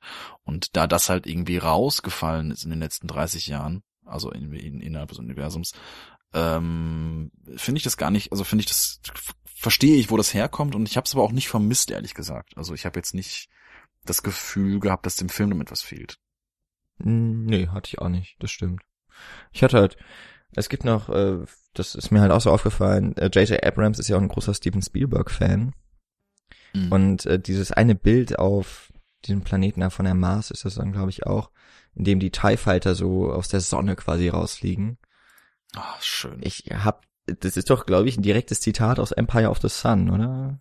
Ich glaube. Habe ich leider nicht ah, okay. gesehen. Tut mir sehr, ich, sehr leid. Es ist auch schon länger her, dass ich den gesehen habe. Also es, äh, es, wer den Film nicht kennt oder jetzt gerade nicht so zuordnen kann, das ist so das erste Mal, dass Christian Bale eine äh, Hauptrolle, glaube ich, gespielt hat. Also später als junger, äh, als junger Amerikaner müsste in China, also dann, glaube ich, mit seiner Familie und dann eben auch die Angriffe der Japaner äh, während des Zweiten Weltkriegs. Und ich glaube, dass es äh, da mit der Sonne irgendwie, also dass das überhaupt nicht ersichtlich ist, dass da was auf einen zukommt und auf einmal wird die Schärfe umgestellt und dann tauchen da aus, wie aus dem Nichts die Gegner aus. Ah, ja, aber es ist eine ganz schöne, ganz schön eingefangen irgendwie. Ja, muss ich, muss ich irgendwann mal nachholen. Ja, ist, nicht, ist nicht sein bester. Okay. Ja. Ich bin auch kein Spielberg-Fan. Oh. Ich mag kaum einen Film von, von Steven Spielberg. Ui. Ja, vielleicht, vielleicht muss man da nochmal eine Folge gemeinsam machen. seid, seid ihr alle, seid ihr alle sehr große Fans oder? Ähm? Nee, ich glaube, ich bin da auch ähm, durchaus derjenige, der am meisten Fan ist. Also Jaws okay. beispielsweise mögen die meisten bei uns nicht so sehr. Ich verstehe es. Nee, Jaws finde ich super. Jaws mag ich total. Also ich, ich glaube, ich, bei ihm gibt's, ich weiß gar nicht, wo der Punkt ist, ab, ab dem ich sagen würde, Spielberg gefällt mir nicht mehr so richtig, aber ich glaube so, also Jurassic Park war, glaube ich, der letzte, den ich wirklich mochte von ihm. Hm. Ich schaue gerade nochmal drauf. Schweifen zwar ein bisschen ab, aber James Ryan war noch toll. Und danach nix mehr. Ach, Catch Me If You Can war schon ein toller Film. Nee, der war wirklich furchtbar langweilig. Ah, okay. Gar nicht meins. Farbe Lila fand ich auch ziemlich, ziemlich furchtbar. Schindlers Liste ganz, ganz scheußlich. Ja. Naja, aber äh, kommen wir Anderes zurück Thema. zu Star Wars. genau. genau. Vielleicht noch, weil das auch so ein ganz großer Punkt irgendwie ist, was mit der Produktion von Star Wars zu tun hat, ist ähm, CGI und äh, handgemachte Effekte so auf der anderen Seite. Und dann noch der erste, nee, mittlerweile ja noch der zweite Star Wars Film, den man in 3D sehen konnte. Ich habe Gab es ein, ein Retrofitting von irgendeinem? Ja, Episode 1 kam, glaube ich, vor, uah, das ist schon einige Jahre her, da kam der nochmal in 3D konvertiert. Ich glaube, das war kurz nachdem Titanic in 3D rauskam, nochmal. Da haben sie Episode 1 auch nochmal rausgekloppt. Ja, und offensichtlich lief das Warum so katastrophal schlecht. ja, die wollten wahrscheinlich nochmal so, zumindest die Prequel-Reihe durchgehen, aber das äh, Episode 1 ist so schlecht angekommen. Also sowohl bei der Kritik dann noch, also ab, ganz abgesehen von der inhaltlichen Kritik, anscheinend wollte auch niemand diesen Film in 3D sehen und es war wohl auch ganz schlecht konvertiert. Ähm, ja, das, das war ja bei Titanic schon ziemlich furchtbar. Ja, also und Titanic jetzt, fand ich schon ganz, ganz schlimm in 3D. Habe ich nicht gesehen. Ja. Aber eigentlich hätte ich es gerne mal geguckt. Achso, nee, ich wollte, ich wollte, das war auch nur ein, nur ein Einwurf, also. Okay. Das war mein ja, einziger Grund, da reinzugehen. okay. Ähm, ja, dieses nachträgliche 3D ist ja sowieso immer so eine Frage, ob das wirklich sinnvoll ist, also ob 3D generell einem Film etwas bringt. Da bin ich auch mittlerweile äh, weit abgekommen. Also ich gucke kaum noch einen Film in 3D, außer er wird in der Pressevorführung so gezeigt. Ähm, aber ich meine, bei dem Film war es ja jetzt immerhin schon mal so gedacht, der Film sollte ja in 3D rauskommen, er wurde aber in 2D gefilmt, weil auch noch auf 35 mm und 65 mm Film, was ich sehr cool finde auch. Und ja offensichtlich Kodak äh, zu refinanzieren scheint. ähm, ja, und da hat man jetzt eben, kann man ja erstmal gerade drüber sprechen, wir haben ihn beide, also ich habe ihn einmal in 3D und einmal in 2D gesehen, ich weiß nicht, wie es bei dir war. Ich habe ihn beide mal in 3D gesehen. Und äh, wenn ich mich richtig erinnere, hast du schon gesagt, du fandst ganz gut. Ich fand es brillant. Also ähm, ich bin generell absolut kein Freund von 3D. Ich finde, dass 3D in den gan in ganz, ganz seltenen Fällen überhaupt sichtbar ist. Also nicht, weil ich also den Effekt natürlich schon sehe, aber überhaupt in irgendeiner Form einen, einen, einen spürbaren Mehrwert bietet. Ähm, und in viel, viel mehr Fällen halt einfach nervt. Also ich zum Beispiel zuletzt bei In the Heart of the Sea, den habe ich in 3D gesehen vor, vor zwei Wochen oder so. Der ist wirklich nicht zu ertragen, weil das 3D so penetrant ist und so nervig, als wären wir irgendwie in der Mitte der 50er und müssten irgendwie Dinge in die Zuschauerraum schmeißen, weil es lustig ist oder also das fand ich ganz nervig. Und da gibt's ja immer noch viele Filme, die das machen. Ich finde bei Animationsfilmen hat das eine gewisse Daseinsberechtigung, weil es bei Animationsfilmen einfach sich viel organischer mit, mit der Welt verbindet, habe ich das Gefühl. Entschuldigung. Ähm, und bei Star Wars aber war das erste Mal, war eigentlich der erste oder einer der, einer der ganz wenigen 3D-Spielfilme, wo das für mich von vorne bis hinten total gut aufgegangen ist. Und ich jedem auch empfehlen würde, den Aufpreis 3D zu bezahlen für den Film. Ja, also ich würde sagen, ich, ich werde jetzt eher so wie bei allen anderen 3D-Filmen im Grunde auch, die ich so gesehen habe, oder die letzten zumindest.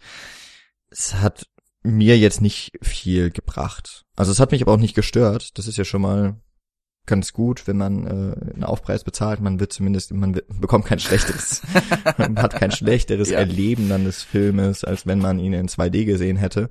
Aber auch im Vergleich jetzt so mit dem mit dem 2D-Kinobesuch habe ich äh, keine Schwächen oder sowas, also wirklich festgestellt. Aber man muss auch wirklich sagen, das 3D funktioniert hier sehr unaufdringlich. Es gibt natürlich auch so ein paar dieser Pop-out-Effekte.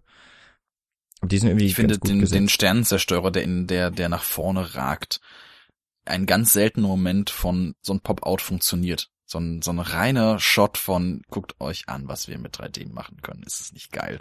Fand ich super. Fand ich einfach einen tollen Moment. Und ist ja auch nur, ist ja auch, auch der ist ja sehr, sehr kurz und sehr unaufdringlich. Ja, genau. Also, ich würde auch sagen, es schadet auf jeden Fall nicht, aber ähm, ich weiß jetzt nicht, ob es wirklich, ich weiß jetzt auch nicht, wie teuer das dann immer zusätzlich ist, aber ich, ich glaube, so zwei, drei Euro zahlt man ja schon mal drauf. Kauft man sich vielleicht eher Popcorn für. Würde ich jetzt sagen, wenn man die Wahl hat. Ich würde immer noch dann sagen, eher in 2D gucken. Da aber Matt, ähm, wie gesagt, also es ist auf jeden Fall mal wieder eines der angenehmeren 3D-Erlebnisse. Ich überlege gerade, was der letzte war, den ich davor gesehen habe in 3D. Hm liegt schon weit zurück. Das ist klar. Hm, mal schauen. Jedenfalls lief in der Pressevorführung noch der, der Trailer zu Dschungelbuch. Das ist, das glaube ich, wird wieder ganz furchtbar in 3D. Äh, ja, bei uns lief er auch. Ähm, ja, interessiert also mich auch. halt auch ein Trailer schnell geschnitten.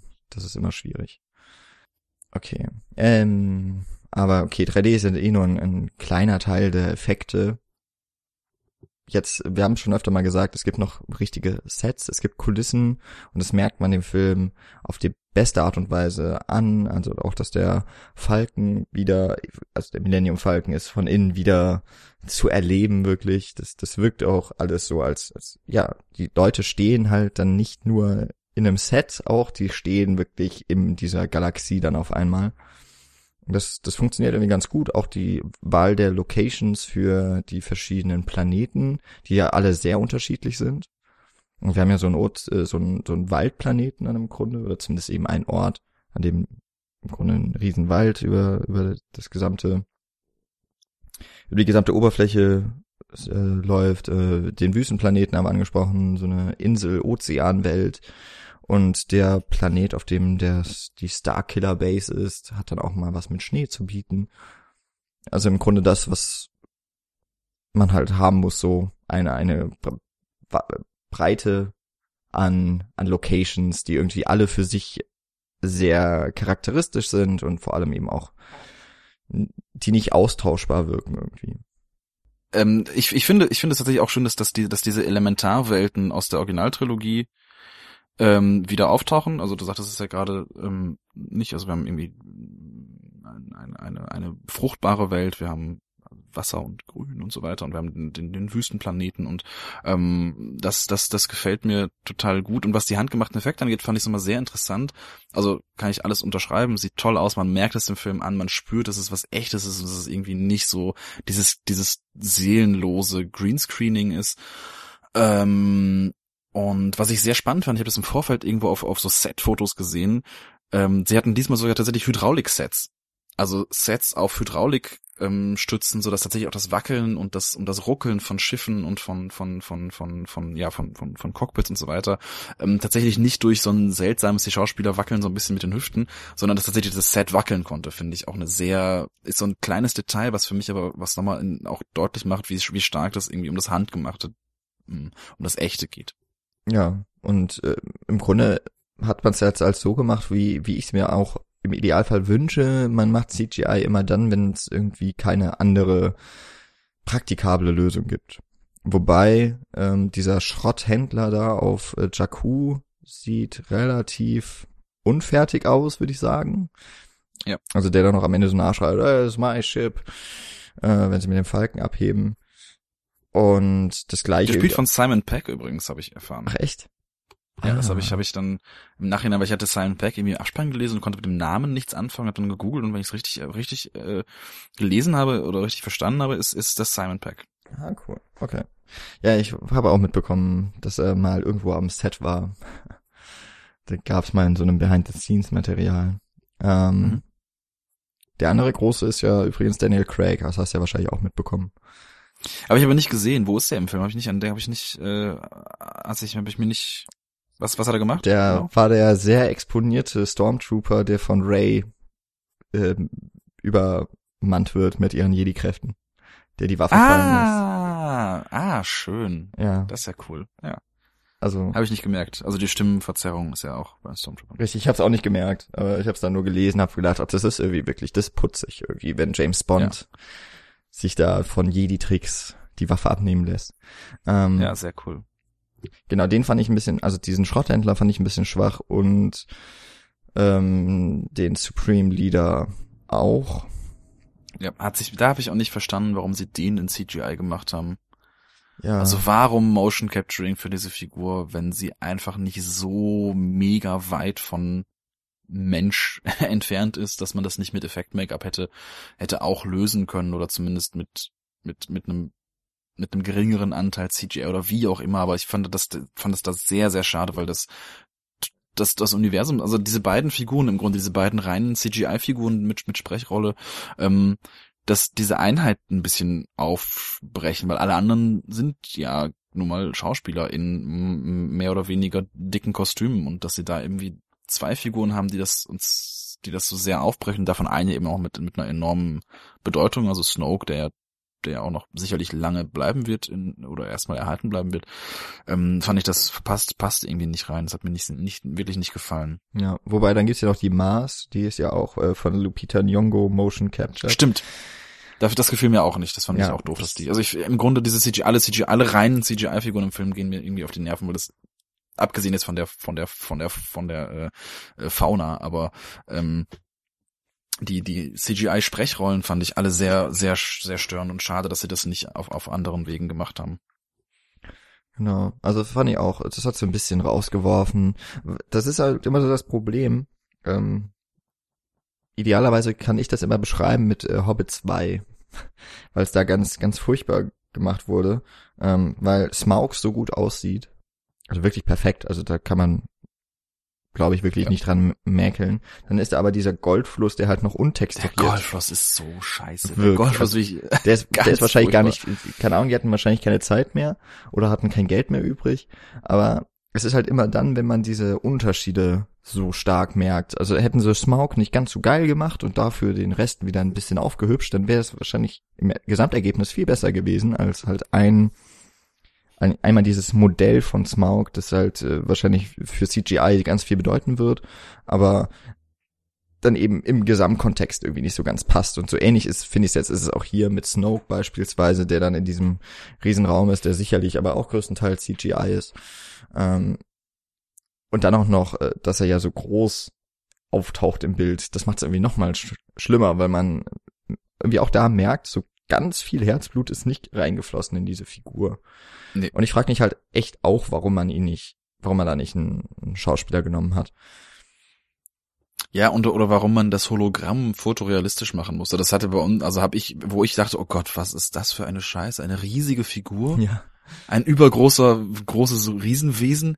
Bitte, bitte, bitte nicht. Und dann äh, habe ich, also weil ich ja auch im, im, Vorfeld ganz bewusst mich völlig rausgehalten habe, was Spoiler angeht, versucht alles zu vermeiden und kenne das Expanded Universe auch nicht. Also ich kenne tatsächlich nur die sechs Filme und mir das ein oder andere Videospiel. Ähm, und dachte dann erst, oh Gott, was haben sie getan? Und dann sieht man ja auch erst, dass es ein Hologramm ist, die jetzt also neuerdings in den 30 Jahren offenbar technisch schon so weit so weiterentwickelt wurden, dass sie dass sie Fotorealismus ähm, schaffen äh, in in in der Welt. Äh, und da habe ich mich dann auch gefragt, okay, wenn, also das muss doch irgendwie noch aufgefallen sein, dass diese Figur jetzt nicht so richtig geil aussieht und oder nicht so richtig detailverliebt gebaut ist. Ähm, warum nicht das Hologramm im üblichen verzerrten Blau machen? Dann fällt es nicht auf und alle sind zufrieden. Also das hätte, hätte für mich viel besser funktioniert und ähm, ja, wahrscheinlich. Also gibt sicherlich aus der Produktionsseite sehr, sehr viele Gründe, die jetzt dafür sprechen, dass das alles genau so gelaufen ist, wie es gelaufen ist, äh, aber ähm, gefiel mir, gefiel mir tatsächlich nicht. Dann würde ich jetzt mal sagen, dass wir noch so ein bisschen äh, ein Part jetzt hier einbringen, wo wir noch was spekulieren können. So ein bisschen haben wir ja schon das Ganze gemacht. Also von wegen äh, Ray bin ich mir ziemlich sicher, dass es die Tochter von Luke ist. Wäre auch mein Tipp. Wobei ich auch die Bruder-Schwester-Sache sehr interessant fände, wo, wo glaube ich auch viel Potenzial ist. Aber ich denke auch, Tochter von Luke ist naheliegend. Also, Und vielleicht gerade deswegen nicht zutreffend, wer weiß. Ja, das, das wäre natürlich auch nochmal eine schöne Sache, wobei es ist, ja, also ich würde sagen, es deutet vieles darauf hin. Ähm, wäre natürlich, wenn sie sich irgendwas anderes noch ausdenken können, weil es wirkt schon so, dass, dass sie es darauf aufbauen. Aber äh, wäre ja nicht so schlimm. Andere große Spekulation, die ich hätte, vielleicht ist Snoke doch noch der alte Imperator? Habe ich auch schon über nachgedacht. Ähm, weil er dieselbe Narbe auf der Stirn hat. Genau, nur noch ein Das war für tiefer, mich so ein ne? Punkt. Ja, aber gut, er ist auch in den Schacht gefallen. Richtig, und äh, wurde von Blitzen zermürbt. Nochmal. Ja.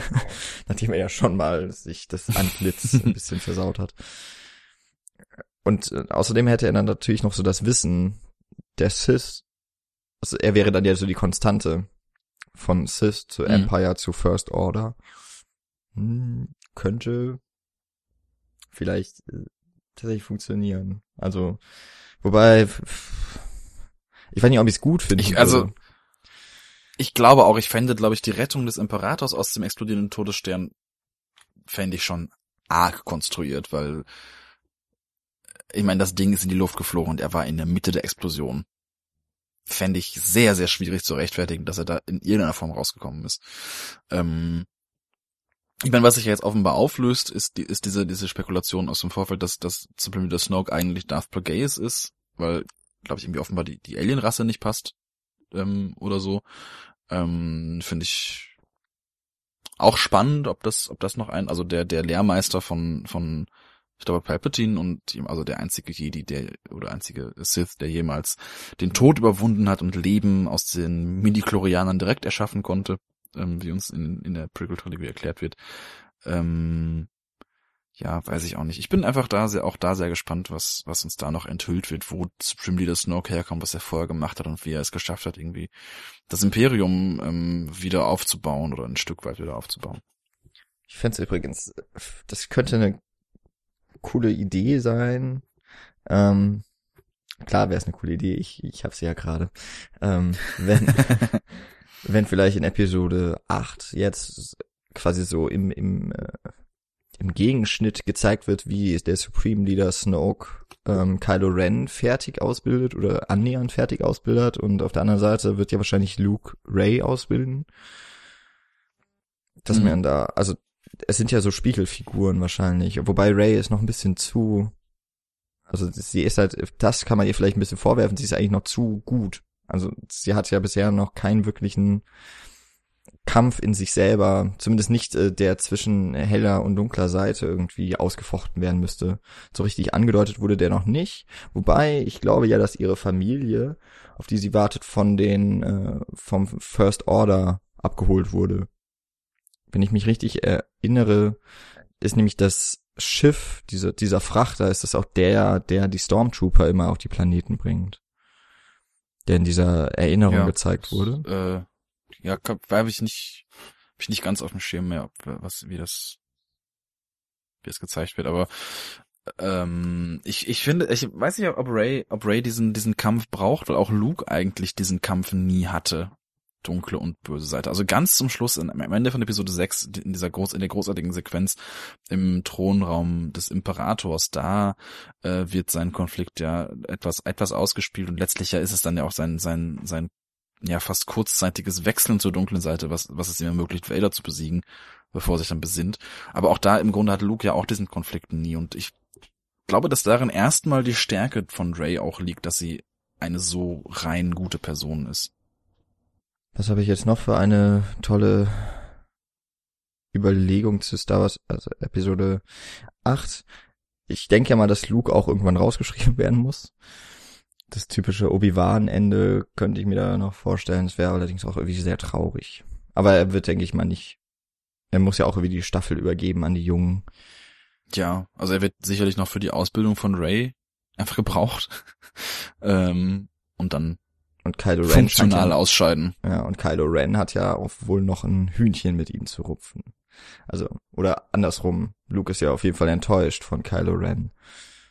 Ja, wenn er sich dafür Onkel. auch aus der Galaxis entfernt hat. Vielleicht ist er auch gar, das wäre natürlich auch irgendwie cool, wenn Luke gar nicht mehr die Kraft hat. Also, wenn die Macht ihn verlassen hat und er auch eher deswegen geflohen ist. Das, äh, ja, wäre auch spannend. Aber ich meine, äh, was ich, was mich auch sehr interessieren würde, äh, welchen Weg das Lichtschwert ge ge gegangen ist. Also wie ist es, ist das Lichtschwert von Luke ähm, in den Besitz von von Mars gekommen? Ja. Also warum, warum hat Luke das nicht mehr? Genau. Obwohl, äh, ist auch die große Frage, was ist überhaupt mit Mars passiert, ob die nochmal auftaucht? Die wurde ja dann irgendwann einfach nicht mehr gezeigt. Ja. Schau und was ist sie, was ist sie überhaupt für eine Figur, wo Han genau. Solo sie einführt mit, sie wohnt ja seit, also sie betreibt diesen, diesen, diesen Ort hier seit tausend Jahren oder so.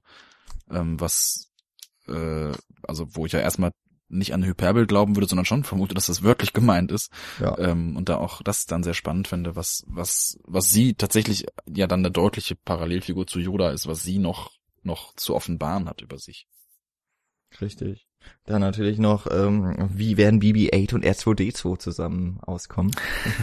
ich hoffe, dass, ich hoffe, dass, also da muss ich tatsächlich sagen, hoffe ich, dass R2D2 und C3PO eher so diese, die, diese Cameo-Funktion haben, die sie auch hier in Episode 7 hatten und BB-8 der neue R2D2 wird, wenn man das so formulieren möchte. Aber ist ja auch nicht der neue R2D2, sondern ist ja schon so eigen und so anders, dass, ähm, dass es trotzdem aufgeht. Also da, das hätte ich, das, da hätte ich Lust drauf. Genau, ich habe auch schon so gesagt, es ist eher so ein R-Quadrat, D-Quadrat. Ähm, als, als so eine Version 2.0 oder sowas. Ist, oder ja, ist auch sehr, sehr eigenständig, das muss man ja auch sagen. Ähm, ja, also ich bin auf jeden Fall noch gespannt. Es gibt, das ist vielleicht sogar noch ein bisschen das Problem. Es gibt eigentlich zu viele interessante Figuren. Ich finde auch ja den, äh, den haben wir noch gar nicht so richtig erwähnt, den General Hux von Donald. Oh ja, gespielt. oh ja, stimmt. Der finde ich, äh, wenn man dann doch mal was gegen Schauspielleistungen sagen darf, da finde ich, es, er trägt halt viel zu dick auf. Aber das ist, glaube ich, auch okay. so etwas, was, äh, was ich schon häufiger auch gelesen habe. Das finde ich aber nicht, also da würde ich auch widersprechen. Okay. Ähm, und meine, also vielleicht, weil ich so ein großer Fan von Donald Gleason mhm. bin und äh, mir egal ist, was er macht, solange er in einem Film ist. Äh, aber dann, dann tatsächlich finde ich, finde ich, dass, dass dieses dicke Auftragen, weiß ich, funktioniert für mich total gut für diesen fan, wirklich, wirklich fanatischen Militärgeneral. Ähm, ah, das gefällt mir irgendwie, ich mag das, ich mochte das. Aber ich kann verstehen, dass, dass, es, dass, dass man das etwas, etwas zu übertrieben findet. Ja, also ich fand auf jeden Fall seine äh, Adolf Hitler Rede mitten im oh, Film. Oh, das ah, fand ich toll, fand ich einen tollen Moment. Ich, also auch da, auch da die historische Anbindung, die ja kurz, kurz danach mit der Atomwaffe nochmal mhm. ergänzt wird. Ähm, und wir sprachen ja eben auch schon über, über, ähm, was hatten wir eben noch? Auch irgendwas, eine historische.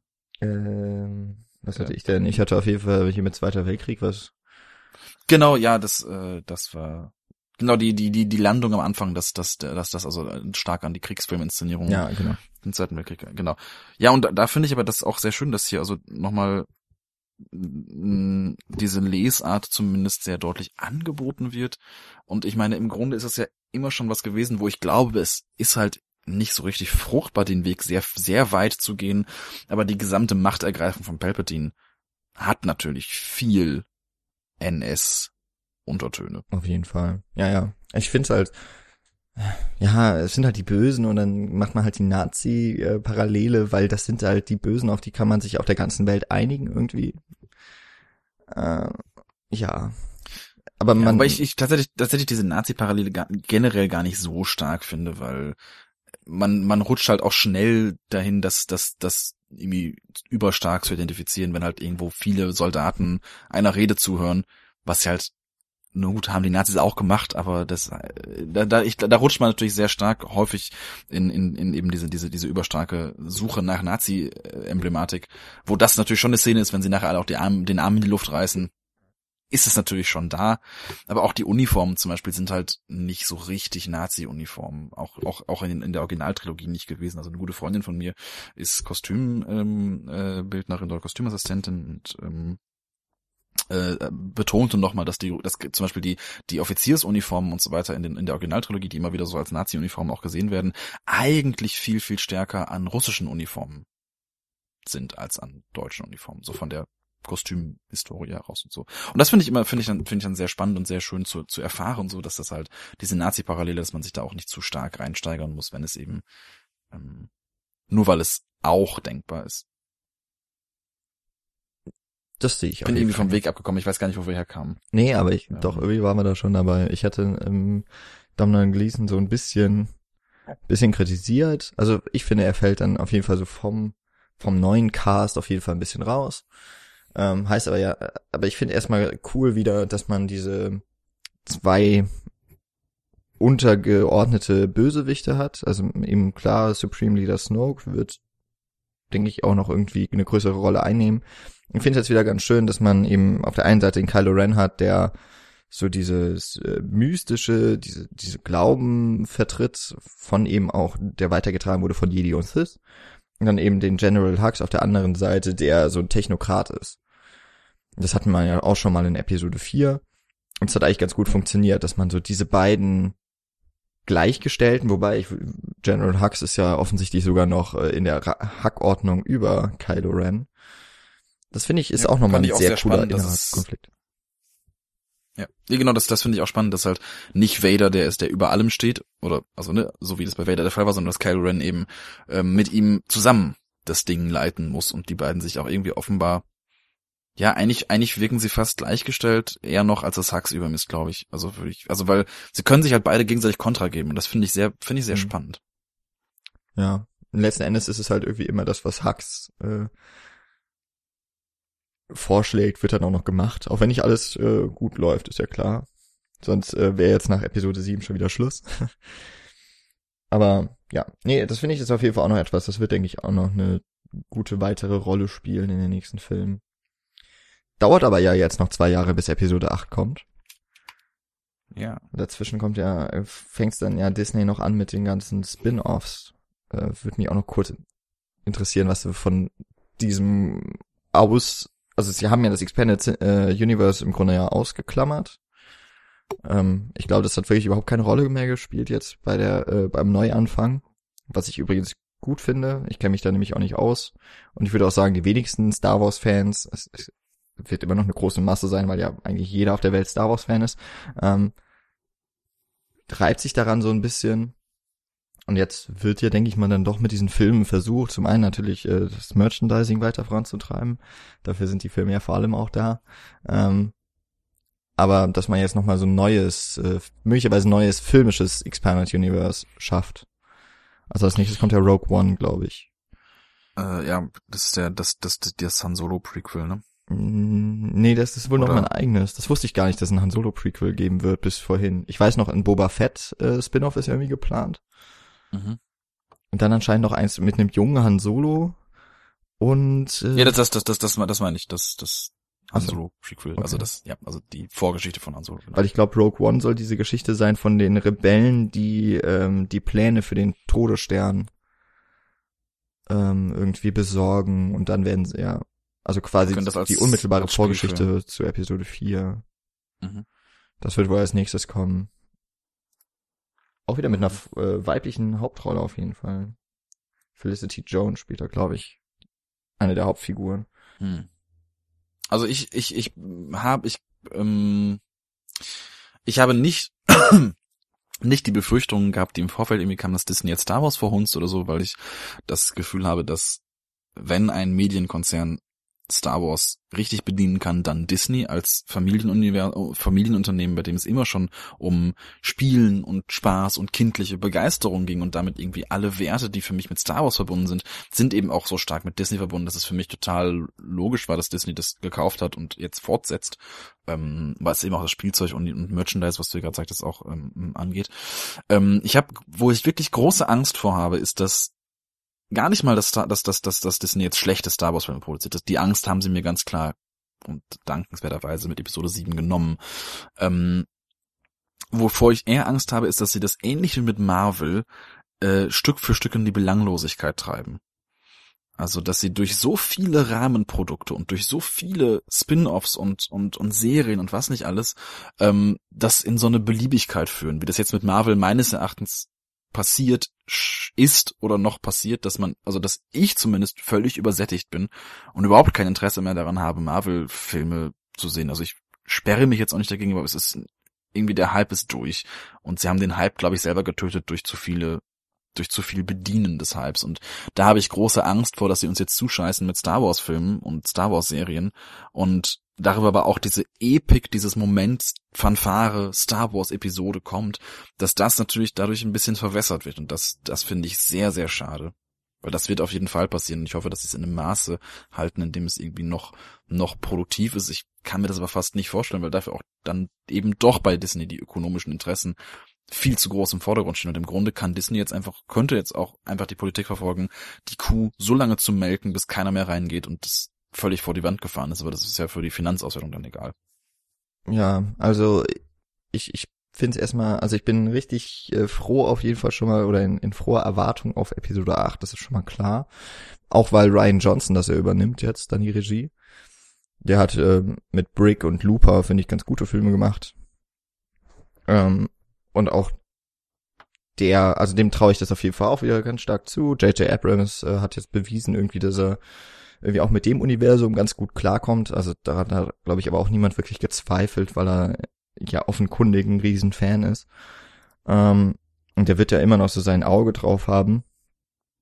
Also da, und dann ähm, darf man auch nicht äh, vergessen, den Lawrence Kasdan zu erwähnen, der ja so seit Episode 5 eigentlich Star Wars das Expanded Universe und so weiter vor allem geprägt hat, da wo George Lucas im Grunde immer dann ein bisschen mehr von genagt hat und kaputt gemacht hat, ist dann Lawrence, Lawrence Kasdan, glaube ich, noch hervorzuheben. Zumindest meinte das auch der Andreas Rauscher in seinem, in seinem, in seiner Einleitung zu dem Film, der ja, glaube ich, auch bei den Episoden 1 bis 3 gar nicht mitgewirkt hatte.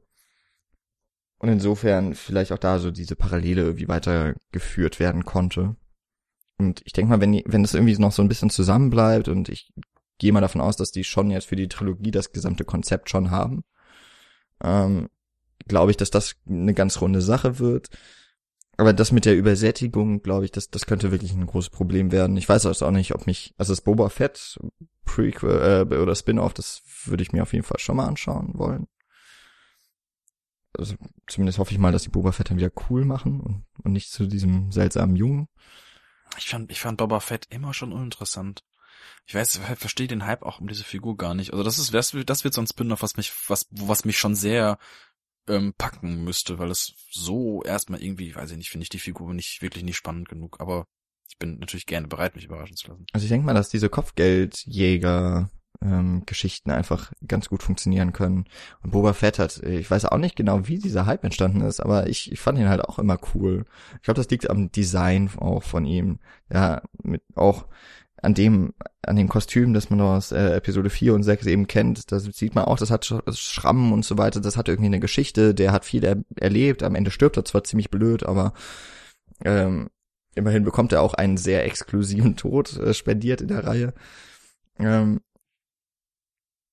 weiß nicht, also ich glaube, das kann schon ganz gut funktionieren, wenn die sich da gute Sachen einfallen lassen.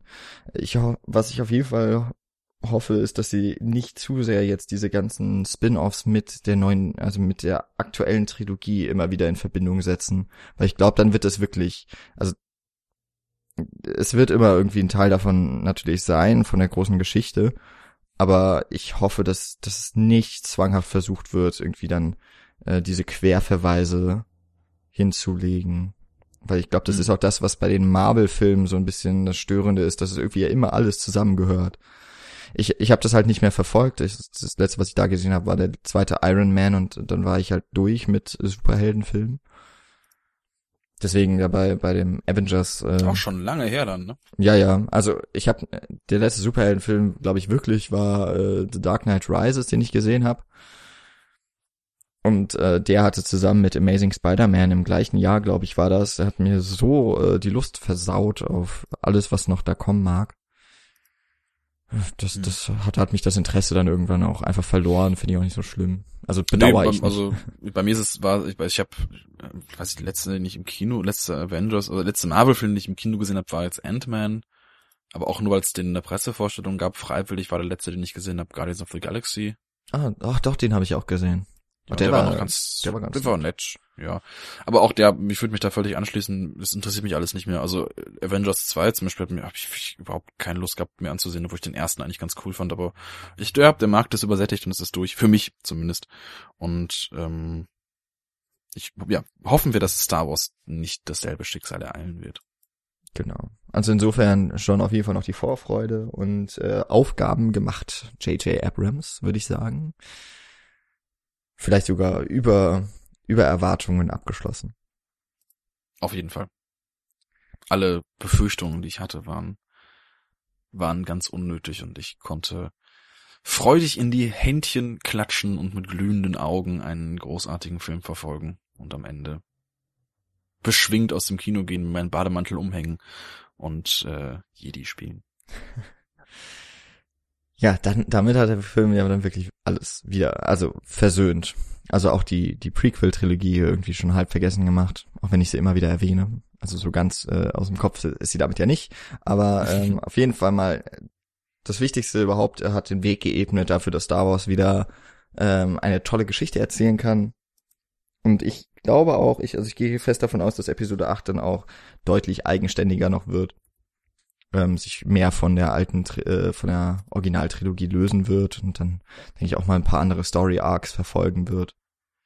Wobei, denke ich mal, die Heldenreise wird halt doch wieder mal verwendet.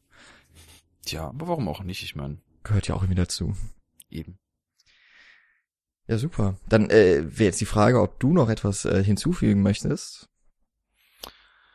Ähm, nein, ich meine, ich kann jedem Menschen nur empfehlen, diesen Film zu sehen. Ich hoffe, dass er den Fans auch gefallen wird. Äh, Ich hoffe, dass es, dass es nicht so anstrengende Meinungsfaschisten gibt, die dann ähm, diesen Film unbedingt doof finden wollen oder die nicht genau ihre Erwartungen getroffen sehen und so weiter. Das finde ich immer sehr anstrengend. Das fand ich auch bei der, finde ich auch nach wie vor bei der, bei der, bei der Prequel-Trilogie sehr, sehr anstrengend. Eine Empfehlung, Empfehlung zum Schluss vielleicht noch. Ähm, The People vs. George Lucas ist eine sehr, sehr gute Doku über Fans von Star Wars und über die ähm, verschiedenen ähm, Probleme, die Fans mit George Lucas im Laufe der Zeit entwickelt haben, sei es dann eben die Special Editions und die Wiederaufbereitung der Originalfassung oder eben die Prequel-Trilogie. Ein sehr spannender Film. Und ich hoffe und denke, dass Episode 7 aber genau dieses Haifischbecken umgehen konnte und eigentlich kann ich mir nur nur kann ich nur nur hoffen und allen wünschen, dass sie mit diesem Film genau dieselbe kindliche Freude und Begeisterung empfinden konnten, wie ich das durfte. Dem habe ich wirklich nichts hinzuzufügen. ich ähm, gucke auch schon so auf die Uhr und ähm, wir haben es tatsächlich auch geschafft, länger über den Film zu sprechen, als er eigentlich selber lang ist. Ähm, Ha! wir haben es geschafft und das nicht mal mit Überlängenzuschlag. Ähm, auf jeden Fall dafür, nee, ich, ich, ich bedanke mich gleich. Ich möchte dir jetzt nochmal gerade so zum Abschluss auch die Möglichkeit geben, nochmal Werbung zu machen für euren Podcast.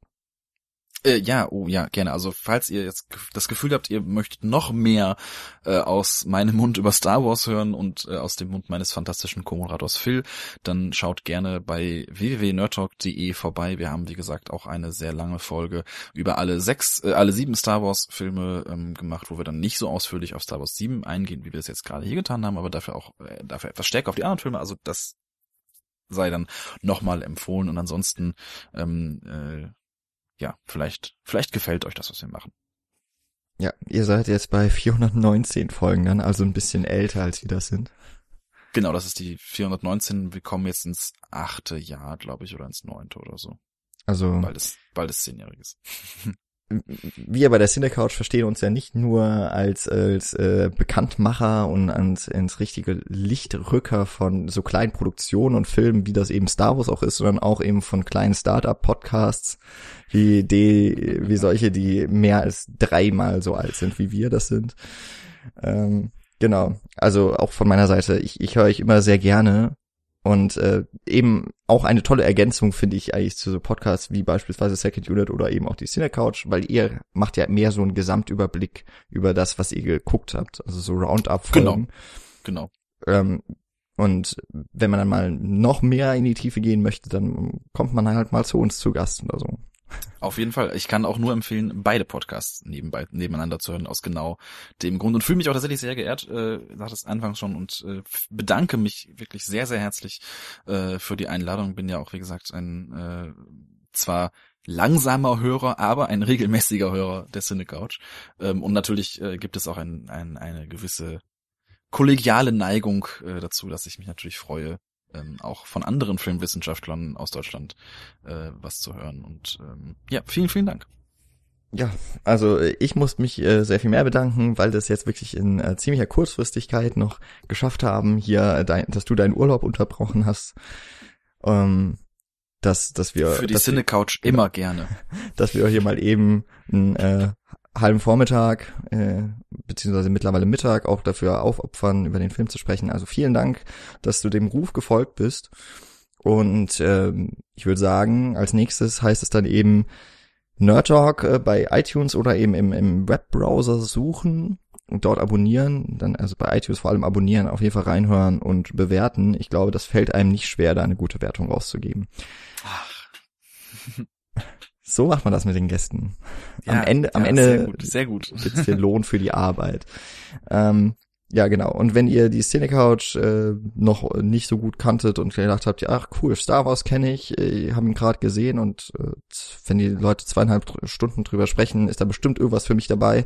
Ähm, uns findet ihr auf cinecouch.net oder eben immer wenn ihr irgendwo in sozialen Netz, in sozialen Netzwerken Cinecouch eingebt, sind wir eigentlich ziemlich gut zu finden, vor allem eben auch bei iTunes. Gerne abonnieren und bewerten und kommentieren. Wir haben auf jeden Fall Bock mit euch auch noch ein bisschen über Star Wars zu reden.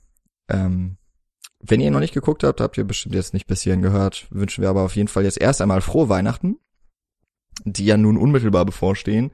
Und da es die letzte Cine Couch Folge in diesem Jahr war, auch schon mal einen guten Rutsch und dass wir uns dann hoffentlich auch mit äh, den anderen Kollegen von mir, also Nils, Michi, Paul und Daniel, dass wir uns dann auch nochmal vielleicht auf das Jahr 2015 besinnen und nochmal zurückblicken. Schauen wir mal, dass wir das alles gestemmt bekommen. Äh, vielen Dank für dieses Jahr Zuhören. Viel Spaß im Kino und äh, kommt gut ins neue Jahr. Vielen Dank, Lars. Sehr gerne. Auch von mir. Schöne Feiertage, schönes, schönen Rutsch, schönes neues Jahr 2016.